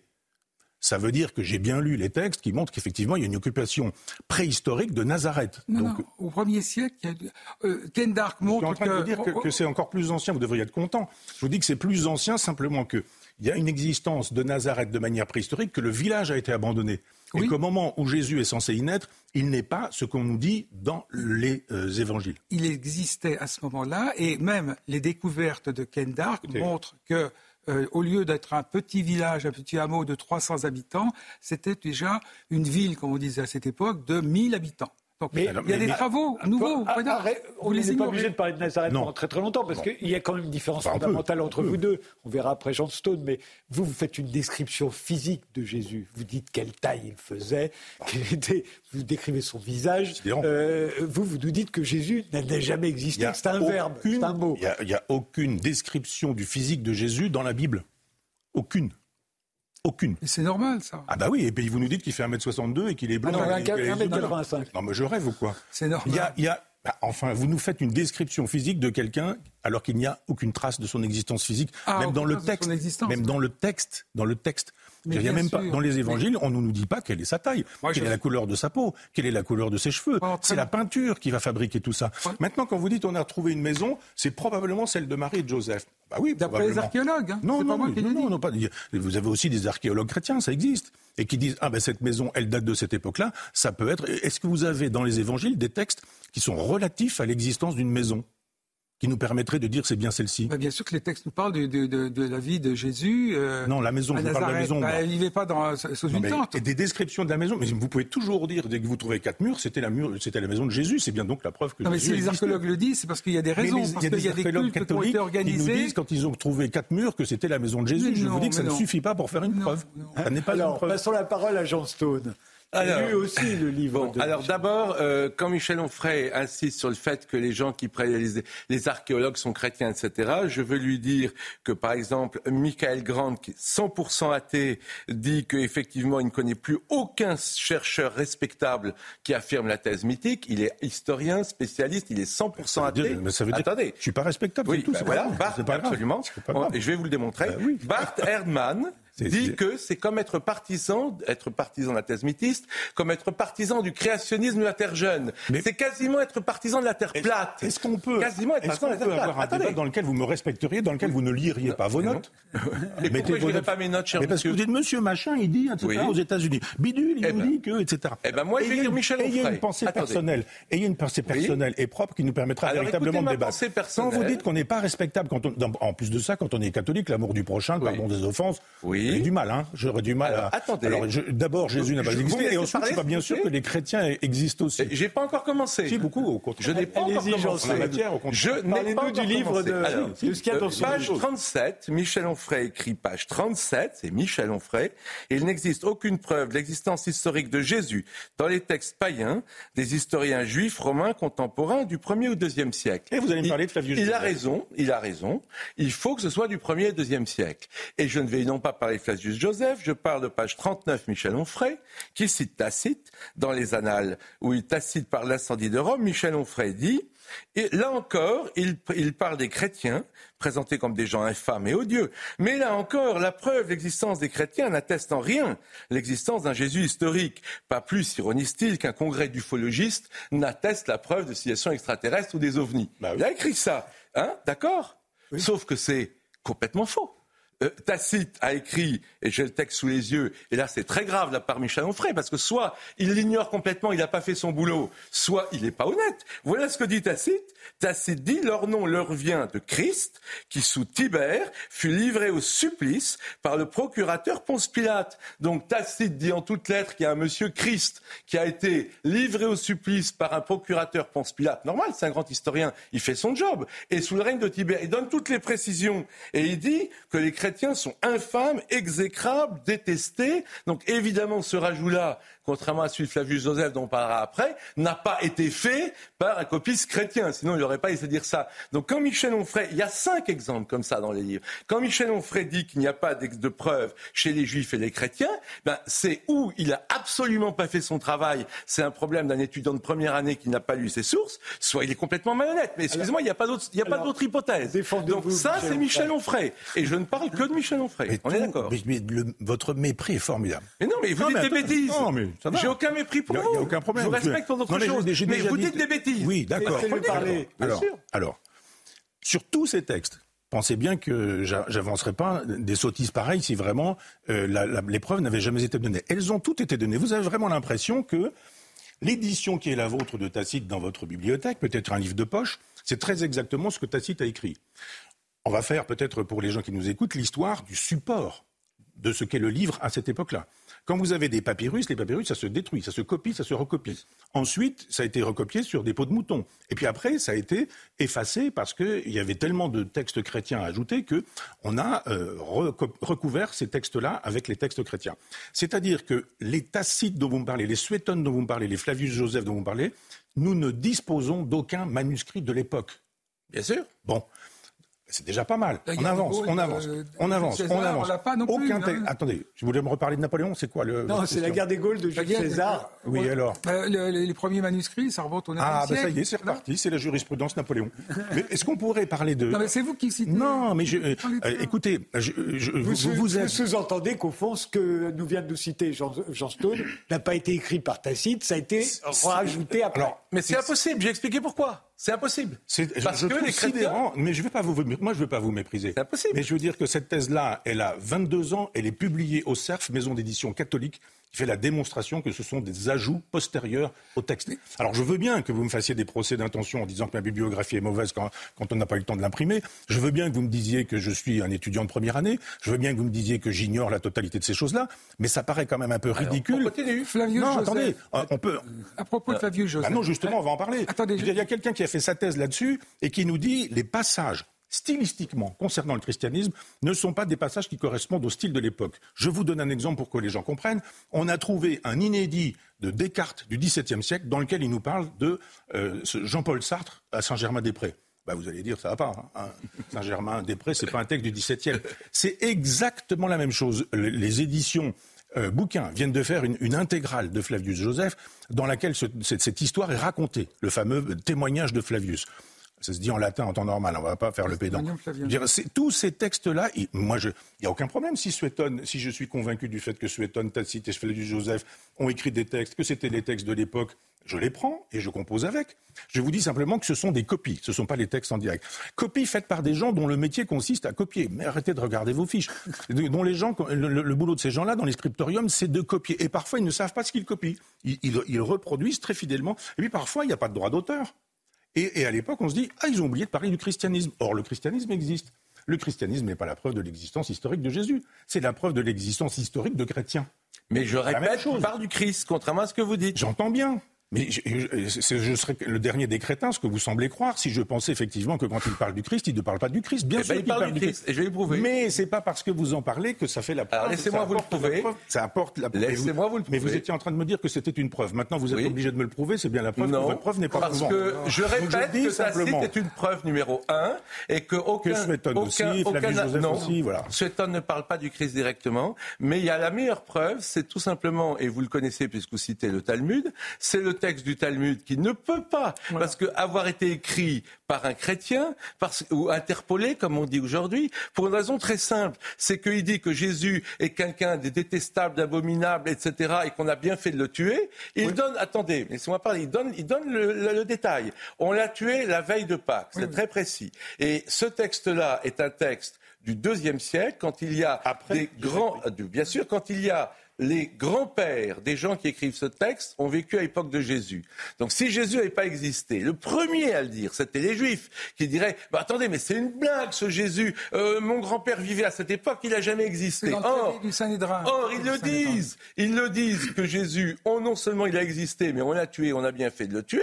Et là, votre, votre logique à vous, c'est que dès que vous voyez la présence du Christ, le mot Jésus ou Christ dans un texte qui est un texte non chrétien, vous dites ça a été copié par un chrétien. Mais votre raisonnement est circulaire, votre raisonnement est non popérien, votre raisonnement, excusez-moi, c'est absurde. Ah, vous êtes popérien. je termine. ça, je veux dire dans, dans, le Talmud, ça ne peut pas être un, un, un chrétien qui a écrit ça, parce que c'est un texte entier qui est fait pour vomir sur Jésus. Ça, c'est le premier point. Maintenant, 16. Bah, ils sont au pouvoir, les chrétiens. 16. 16, vous connaissez 16 Oui. Bon, 16 est un, est, un, est un grand penseur anti-chrétien. Il écrit en 170. On est donc dans le premier, le deuxième siècle, comme vous le voulez. Et qu'est-ce que dit 16 Eh bien, 16 se dit que Jésus est mort d'une mort infamante après avoir fait une vie misérable. Donc, il a vécu, il est mort sur terre. Mais surtout 16, et ça, c'est intéressant, pour sa documentation, comme il est romain, il prend des juifs, il a accès. Donc, ces textes juifs ont été écrits avant l'an 150, puisqu'ils n'ont pas été écrit la veille où Cels s'écrit. Donc on a les textes juifs, on a le texte de Cels, on a le texte de Tacite, que encore une fois, à ma connaissance, aucun historien sérieux ou spécialiste de texte ne dit qu'il a été interpellé. Et maintenant, il y a Flavius Joseph. Et même sur Flavius Joseph, vous allez perdre la bataille. Je vous le dis tout de suite. Alors, on va reparler. attendez, non, parce que... répondre. Non, parce que Flavius Joseph, il y en a trois passages. Vous le et vous en parlez que d'un. Et vous négligez les deux autres. C'est ça votre faiblesse. Non, mais c'est sidérant. Et oui, c'est vrai. Mais sur le testament, sur le testament de, de, Flavius, euh, on a, parlé évidemment d'une interpellation des chrétiens. Et en effet, il y a probablement deux passages qui ont été rajoutés par des chrétiens. Hein. si tant est que c'est un homme, que c'est un homme, et puis il y a un, autre passage. Et on a trouvé, euh, il y a quelques années, un texte de Flavius Joseph chez Agapios de Membridge, donc euh, du Xe siècle, qui est un auteur chrétien, arabe chrétien, où ces deux passages ne figurent pas. Ce qui montre bien que l'interpellation de cet auteur chrétien n'a pas été reprise par Agapios de Membridge, qui est pourtant chrétien, ce qui valide d'autant le texte de Flavius Joseph, puisque là, nous avons un texte qui est euh, tout à fait cohérent avec la pensée de Flavius, qui était pharisien, vous le savez, qui n'était pas chrétien. Euh. En ce qui concerne le traité du Sanhédrin, en effet, euh, il est dit on pendit au bois de la croix, sous-entendu, Yeshua le Nazaréen, la veille de la Pâque, pour avoir pratiqué la sorcellerie et égaré Israël. Euh, alors, il faudrait imaginer qu'il y a eu un vieux, euh, un, sorcier, un vieux euh, rabbin juif, un vieux rabbin juif qui s'était secrètement converti au catholicisme ou au christianisme et qui a écrit ça pour mettre dans l'épreuve de l'existence de Jésus. C'est ça que vous voulez dire Si vous validez, ça veut dire que Jésus est un sorcier. Pour les juifs, évidemment. Pour, ah, les juifs, évidemment. Ah, évidemment. De l'époque. De l'époque. Ah, oui. C'est plus qu'un sorcier. Il a égaré C'est plus qu'un sorcier, c'est un traître, ah voyons. Alors, Soyez sérieux un peu. Oui, bien sûr. C'est un traître. C'est moi qui manque de sérieux, je rêve. Hein. Ah oui, ça, je dire. Vous le connaissez, le texte de Cels Il existe Bien évidemment. Où ça Dans, dans Origène, cette oui, voilà. d'Origène. Donc c'est pas c'est pas le texte de Cels. Non, c'est une citation par Origène. Il n'y a plus de texte de Cels, il est perdu. Oui, mais il n'y a pas de texte. il n'y a, a, aucun texte du premier siècle. Il y a originaux, ils sont tous recopiés. Je ne vous fais pas dire. Attendez, il y a une Je ne vous fais pas dire. Non, non, mais je, Attendez. Alors je voudrais juste répondre sur ça. Il y a l'évangile de Jean. Celle, ça a été, celle, ça a été détruit. Le texte a été détruit par vos amis les chrétiens, qui ils étaient tolérants comme vous l'êtes aujourd'hui. Oh C'est-à-dire que Cels écrit ce texte et Origène dit ça n'est pas possible d'écrire ceci, ça n'est pas possible d'écrire cela, etc. Mais il, le vrai texte. Laissez-le. il ne nous reste que des extraits polémiques de quelqu'un qui veut attaquer le texte de Cels. Le texte de Cels, il est perdu. Donc on a pris les citations de euh, Cels quand, quand, elles sont critiquées par euh, Origène. Ça ne fait pas un texte. C'est comme si vous me disiez j'ai euh, deux murs, un morceau de mosaïque, etc. Et je peux vous dire à quoi ressemblait cette maison, ce qu'on y faisait, qui y habitait, etc. C'est faux. Vous extrapolez complètement de Cels. Et je redis ce que j'ai déjà dit, mais vous ne voulez pas l'entendre, que le fait qu'il y ait des chrétiens n'est pas la preuve qu'il y ait une existence historique de Jésus. C'est la preuve. Ces gens parlent de Jésus. Eh bien, c'est la... le Talmud. on va pas, on va pas y arriver. Si Cels avait douté de l'existence de Jésus, on l'aurait su. Je ne doute pas de l'existence des chrétiens, entendons-nous. Non, mais vous ne pouvez pas douter de l'existence de Jésus, sinon Cels l'aurait dit comme Jean. C'est justement la question. Je vous dis, vous m'apportez des textes qui disent qu'il existe des chrétiens, et vous me dites, ces textes qui disent qu'il y avait des chrétiens apportent bien la preuve que Jésus a existé historiquement. Ça s'appelle un paralogisme.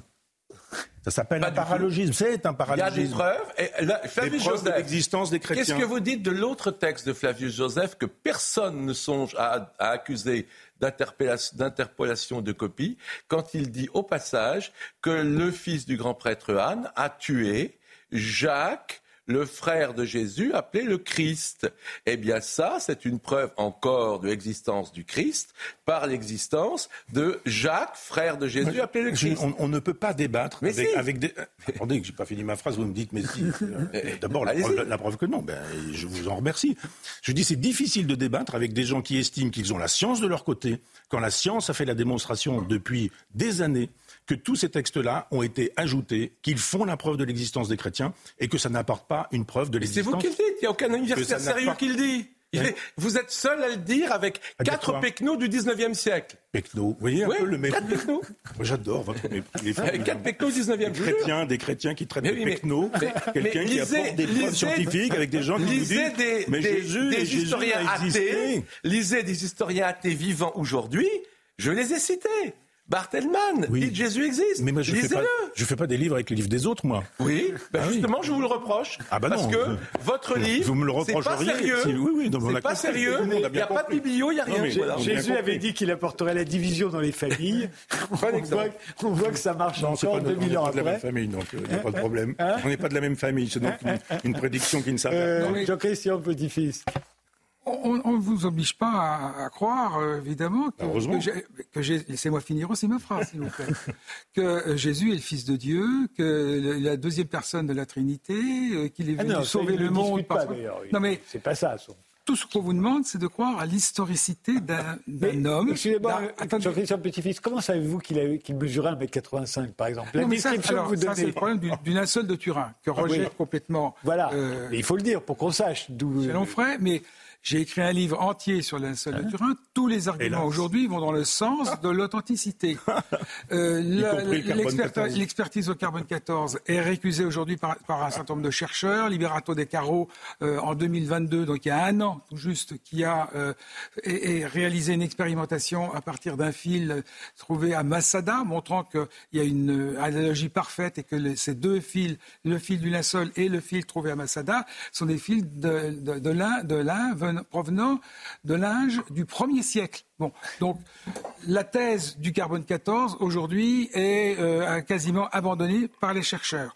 il y a également le professeur Fanti qui a fait aussi une autre méthode d'analyse par la torsion du lin, qui, arrive lui à une, plage assez large entre 250 et 350 autour de l'an 30 de notre ère. Mais ça nous sort du Moyen Âge puisque vous savez, vous le savez parfaitement que le carbone 14 arrivait à des, une, des conclusions de 1260 1390. Euh, aujourd'hui, les chiffres bruts ont été publiés en 2017, ça vous semblez l'ignorer, et là on aurait une dispersion totale, très large, de, tous les chiffres. Tous les éléments aujourd'hui convergent vers l'authenticité, euh, que ce soit les inscriptions le long du visage, les pièces de monnaie trouvées sur, les yeux, tout cela, ce sont des scientifiques, ce ne sont pas des, farfelus, des gens qui inventent euh, quoi que ce soit. Donc pour moi, le linceul de Turin est absolument authentique. Et déjà dans mon livre de 2011, je le disais, et bien sûr je m'en suis servi comme document pour euh, montrer que euh, Jésus était un homme grand, euh, qui était de, taille, ce qui est assez normal d'ailleurs, un, ouvrier barbu, avec d'ailleurs cette barbe bifide qui provient des sévices subis dans l'enceinte de, dans la maison du grand prêtre. Avec des lunettes. Non, il n'y a pas de lunettes on, fait une pause, on fait une pause. Vous racontez n'importe quoi. vous, prétendez. non, on fait le rappel des titres. des réponses à vous faire. Et, on, euh, et on continue ce débat euh, mouvement. On va parler du linceul. La ministre française des Affaires étrangères a appelé en Israël à une nouvelle trêve immédiate et durable dans la bande de Gaza, se disant préoccupée par la situation des Palestiniens et des otages israéliens. Trop de civils sont tués, a déclaré Catherine Colonna à l'issue d'une rencontre avec son homologue israélien Eli Cohen, qui a lui martelé la position du gouvernement, qualifiant un appel au cessez-le-feu comme un cadeau pour le Hamas. Les urgences de l'hôpital Al-Shifa de Gaza sont un bain de sang selon l'OMS. Ce qui était le plus grand hôpital du territoire palestinien a maintenant besoin d'être réanimé. Les salles opératoires ne fonctionnent plus faute d'oxygène. Les patients critiques sont transférés à l'hôpital Ali Arab pour des interventions chirurgicales. Enfin, Paris a condamné hier un bombardement israélien dans la bande de Gaza qui a causé la mort d'un agent du ministère français des Affaires étrangères. Le Quai d'Orsay exige que toute la lumière soit faite sur cette affaire dans les plus brefs délais. La maison où s'était réfugié l'agent a été frappée par un bombardement israélien mercredi soir, faisant une dizaine de victimes.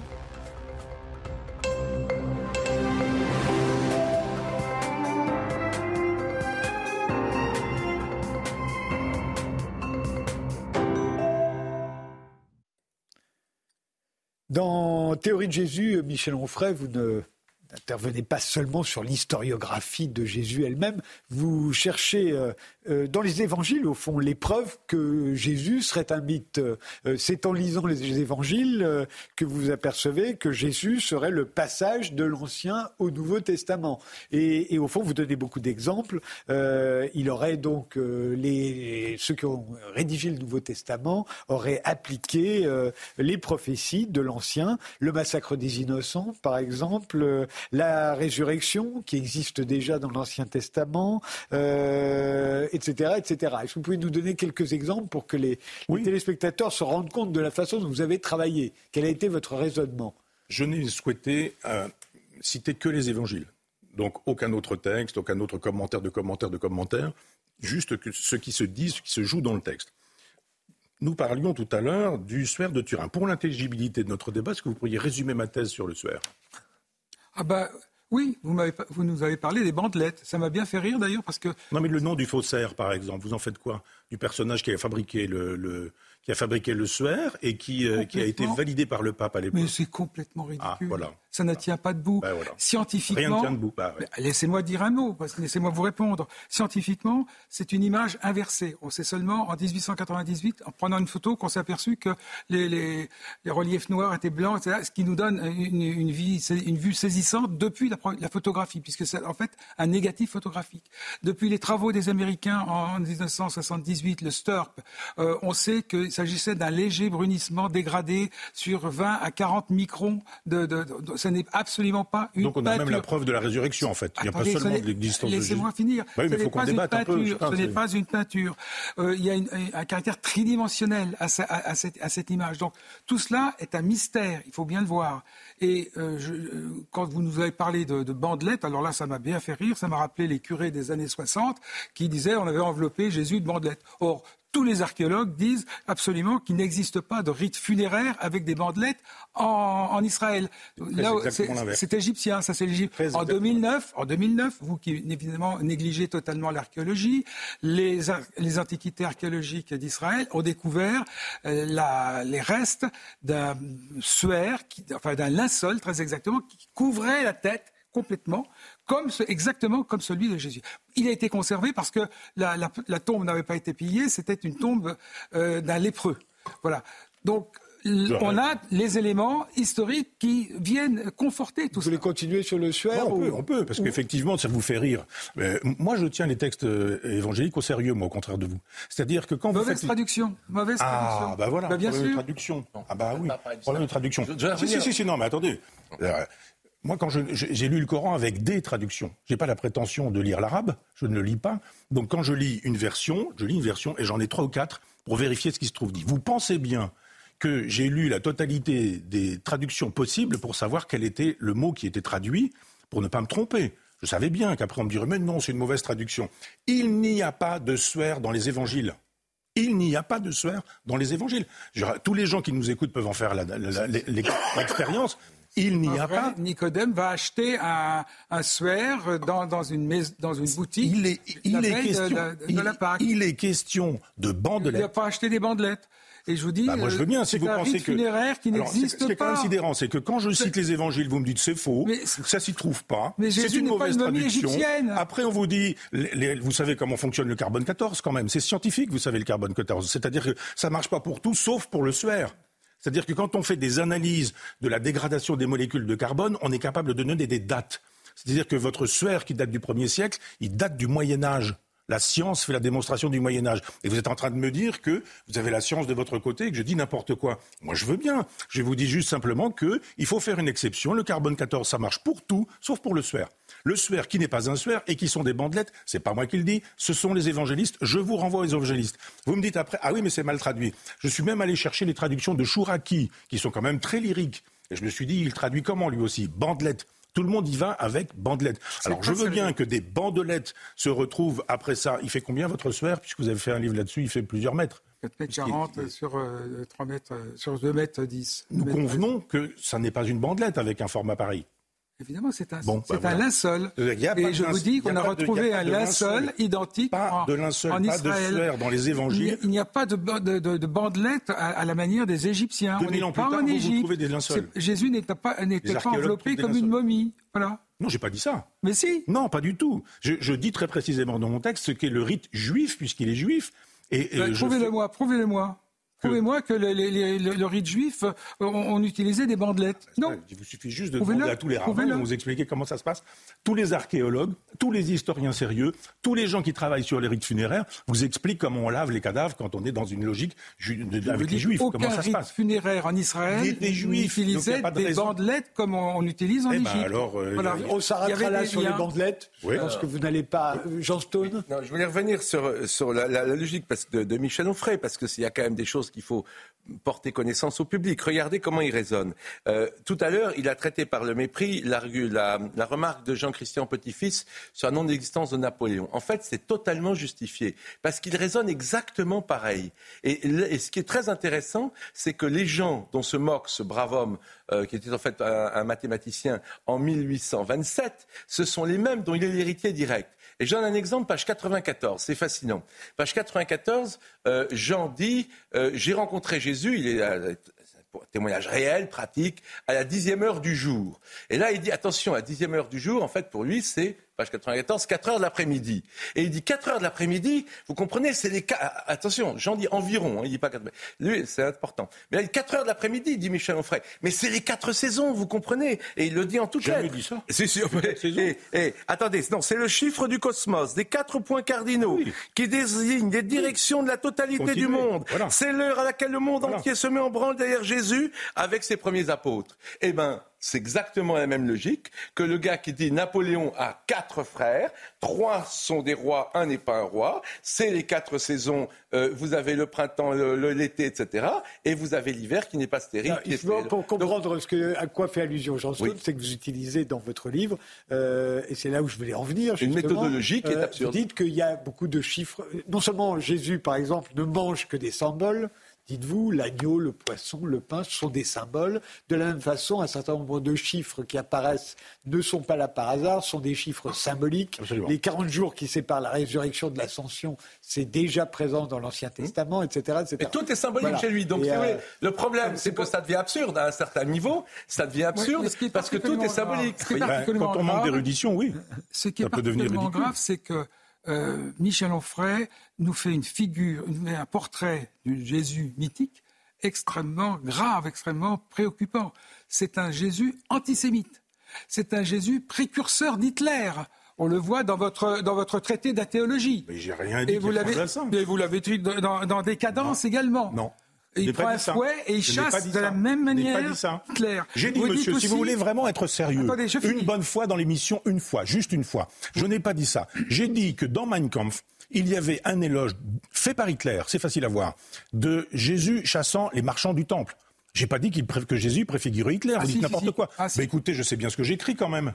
Je, vous dis que ça se trouve dans Mein Kampf, et il y a des passages où on nous dit que Hitler est un païen et qu'il n'est pas chrétien, etc. Il est chrétien, Hitler les ceinturons des soldats. Ah, il est chrétien. Ah, bah voilà. c'est pas un chrétien qui vous convient, mais God Ah, il est chrétien. Ah, c'est absolument incroyable. Non, mais vous parlez du traité d'athéologie. Je ne parle pas de ça dans ce livre-là. Revenons, on peut, continuer là-dessus si vous voulez. Moi, je pense que c'est effectivement ma méthode, l'allégorie. Voilà. Oui. Voilà. C'est déjà, si vous voulez qu'on prenne un peu de hauteur, on va voir du côté de l'allégorie. Alors après, vous dites, oui, 40, c'est pas 40, c'est les 4 saisons, non, je sais pas quoi. Non, mais. Le problème, c'est que c'est tout est allégorie. La logique, c'est que tout est allégorie. Ah sur sa méthode. Ah oui. Vous, vous pensez effectivement qu'il a un groupe sanguin et qu'il a une couleur de cheveux, qu'il allait chez le coiffeur et que probablement il avait des problèmes d'ophtalmologie.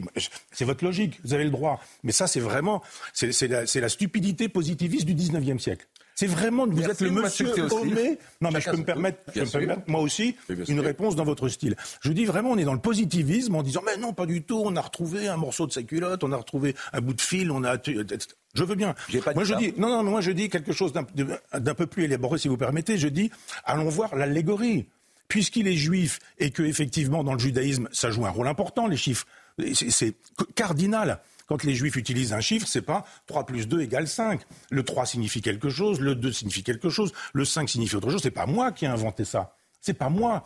Quand vous dites, il y a X poissons ramassés par, euh, par Jésus sur le lac de Tibériade. Vous avez des gens qui disent ah ben oui X poisson c'est normal parce qu'il y avait à l'époque euh, je ne sais plus quel est le chiffre 513 peut-être hein, vous avez meilleure mémoire des chiffres que moi mais certains disent oh mais on a fait une analyse de tous les poissons qu'il y avait dans ce lac et il y en avait 200 etc. Pensez bien que c'est pas ce genre de choses. À chaque fois, il y a, la gématrie, la gématrie chez, les, chez les juifs. C'est une science extrêmement importante. Les juifs passent une vie entière sur la symbolique, sur la signification symbolique des chiffres. Vous pouvez pas traiter ça par le mépris et, me renvoyer à Napoléon encore une fois. Je dis simplement que c'est un honneur que je fais à votre Jésus, d'une certaine manière, de dire qu'il est constitué de manière allégorique pour que les gens puissent comprendre ce qu'il signifie, sa symbolique, sa signification. D'une certaine manière, je dis moi aussi que Jésus existe. Je dis juste qu'il n'est pas le fils d'une vierge, parce que ça, je ne sais pas comment vous allez me l'expliquer. Je ne dis pas non plus que, Joseph était son père, sans avoir de relations sexuelles. Je veux bien que vous m'expliquiez tout ça. Je veux bien qu'il y ait des traces de la résurrection sur le saint suaire Je veux bien tout ça. Mais je dis, je vous fais une proposition allégorique. Plutôt que de la mépriser, dites-moi que l'allégorie n'existe pas. Dites-moi que l'herméneutique n'existe pas. Le problème.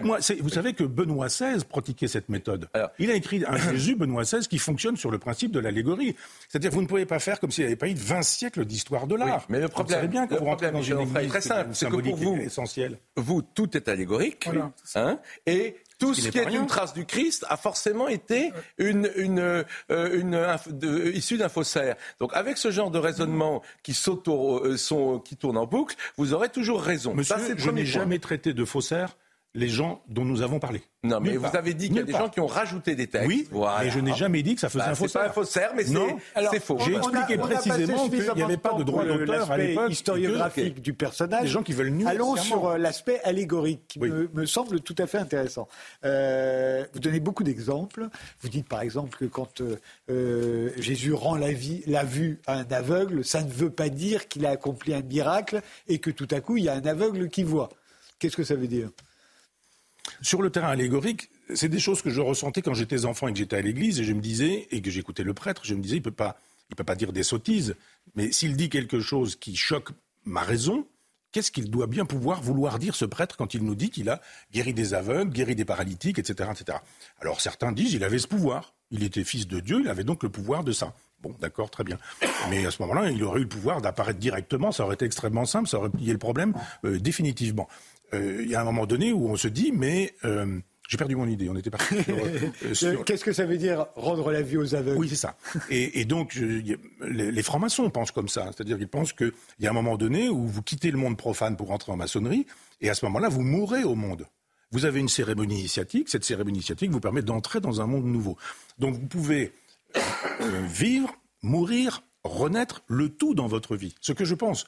Et je pense que Jésus pouvait dire ça, admettons qu'il ait existé historiquement, euh, qu'il ait pu dire à des gens, effectivement, que euh, sa parole soignait, sa parole guérissait. Ça n'en fait pas un thaumaturge, ça n'en fait pas un guérisseur, ça n'en fait pas un sorcier. Vous avez utilisé le mot tout à l'heure, je n'utilise pas ça. À l'endroit de Jésus que je respecte. Je respecte cet homme en tant qu'il est constitué comme une allégorie, comme un symbole. Non, parce que vous l'accusez d'antisémitisme. Ça, vous n'allez ah. pas me dire que c'est faux, puisque c'est à plusieurs reprises. on va en parler si vous voulez. Oui, je pense. Oui, bien sûr. Vous avez fabriqué un Jésus antisémite. C'est quand même euh, euh, énorme. Eh bien, écoutez, on va en parler. Alors, euh, vous, pensez que, par exemple, un juif qui dit qu'il ne faut pas respecter le sabbat, un, juif qui dit qu'il ne faut pas se circoncire, un juif qui dit qu'on ne doit pas respecter les coutumes alimentaires, les rites alimentaires, c'est toujours un juif? Un juif qui méprise les juifs qui font ça? C'est justement, eh ben, le mystère non, mais ça existe, les juifs antisémites. Parle Marx, un juif antisémite. Attendez, mais là, vous, mélangez tout. Non. Quand Jésus. Bah, on a le droit de parler de Napoléon, je ne vois pas pourquoi on n'aurait pas le droit de parler de Marx. Je vous dis simplement que Jésus dit Je suis venu pour accomplir la loi, et que les Juifs disent On n'accomplit pas la loi en abolissant la loi. Et, et je dis qu'il est antisémite en ce sens que les Juifs qui disent Mais cet homme qui nous dit qu'il est juif, qui, ne, qui refuse la circoncision physique en disant que c'est la circoncision des cœurs qui est plus importante, qui refuse les interdits alimentaires en disant on mange ce qu'on veut, on, peut manger ce qu'on veut, c'est pas un problème d'alimentation, qui dit à la femme adultère que les juifs à, l'époque, euh, je vous renvoie au Deutéronome, je vous renvoie à Nombre, je vous renvoie au texte de l'Ancien Testament, au Pentateuque, à la Torah, euh, à l'époque on, on punissait par lapidation, on lui dit mais citer Brassens, ne jetez pas la pierre à la femme adultère. Il dit non, on ne se comporte pas comme ça. Le jour du sabbat où, normalement on ne fait rien du tout, lui dit non, pas du tout. On peut ramasser du bois, on peut. Donc il y a un tas de juifs. Il est maître du sabbat. Il se, se, présente comme le maître du sabbat. Ça, ça veut pouvoir dire ça veut, dire qu'il veut, il veut faire évoluer la religion. C'est le Messie. ça veut pas dire qu'il une affirmation. Voilà. Bah, ça veut dire que pour les juifs de l'époque, Moi, je, je, je, dis que pour les Juifs de l'époque qui demandent sa mort, c'est tout à fait compréhensible de la part des Juifs. Ça, j'ai pas dit ça, bien sûr. C'est moi qui le dis. Bien sûr. Moi, je dis que c'est compréhensible de la part de Juifs de dire, attendez, cet homme qui se, oui, se, dit juif. Bien sûr. Non, mais je veux dire, vous dites un, un, psychanalyste qui dira qu'il croit pas à l'inconscient, un marxiste qui dira qu'il croit pas à la lutte des classes. Vous me direz qu'aujourd'hui, ni à la dictature du prolétariat, vous dites juste, vous n'êtes pas marxiste et puis vous n'êtes pas freudien. Il nous reste la même minutes. chose. je donne la vous allez-vous les partager, Jean Juste, juste l'histoire de Michel Onfray sur Mon Dieu, mon Dieu, pourquoi tu m'as abandonné. Pour moi, c'est la meilleure preuve, non seulement d'existence du Christ, mais surtout, de, pour montrer, surtout du fait que ce n'est pas un être humain comme un autre. Parce que ce que vous ne dites pas non plus à votre lecteur, c'est que la fin du psaume 22, c'est un grand peuple va naître, on entendra parler de l'éternel jusqu'au bout de la planète, tout le monde va se prosterner devant lui. Ce que Jésus dit, en mourant sur la croix à ce moment-là, ce n'est pas, comme vous le croyez, ce que la mort d'un chef de bande à laquelle vous êtes en train d'assister. C'est un événement qui est annoncé depuis mille ans et qui aura un impact inouï sur la planète. Et la preuve, aujourd'hui, il y a 4 milliards de gens qui sont des enfants d'Abraham, dont, tous les musulmans euh, reconnaissent Jésus comme un grand prophète et tous les chrétiens. Donc, si vous voulez, quand Jésus meurt sur la croix et qu'il dit Mon Dieu, mon Dieu, pourquoi tu m'as abandonné? Il cite le psaume 22 exprès pour dire, et c'est la meilleure preuve, que ah, c'est la meilleure preuve qui existe, que Jésus est quelque chose d'unique dans l'histoire humaine. et vous, vous le retournez complètement. C'est incroyable. Quand vous, vous, oui, c'est incroyable. Quand vous faites tabasser, comme il s'est fait tabasser, je vous renvoie à la dernière passion du Christ, vous voyez un petit peu, c'est très fidèle de, de, de, de ce qui s'est passé. Cet homme, il est physiquement détruit s'il existe. Mais là, il est sur la croix, il est en train de réciter des psaumes. C'est parce que c'est fondamental. Ah c'est la chose la plus importante à dire. une phrase. il a dit une phrase. alors, à ce moment-là, ne parlons pas que de cette phrase, mais parlons des moments de doute au jardin de Gethsemane. Qu'est-ce qui se passe à ce moment-là? Eh ben, Il n'est pas très sûr, il se dit mince, il, il, il sue C'est justement parce qu'il est à la fois un homme. on nous dit qu'il a des. Oui, il est à la fois un ah, homme et quelque chose de plus. Quand ça vous arrange, c'est Et quelque chose de plus. Et, au moment, où il meurt, les cadavres qui sortent des tombes pour monter à Jérusalem. ça, c'est délirant, ah, enfin ben, C'est dans les évangiles. Mais oui, mais il y a des choses complètement ah, ben inventées. Mais elles sont très ben limitées. Et ce sera le mot de la fin. Je vous remercie tous les trois d'avoir participé à cette émission. J'ai quand même appris qu'il y avait des choses délirantes dans les évangiles. Merci de nous avoir suivis. Je vous souhaite une très bonne nuit et de très bonnes fêtes. oui. On n'avait pas.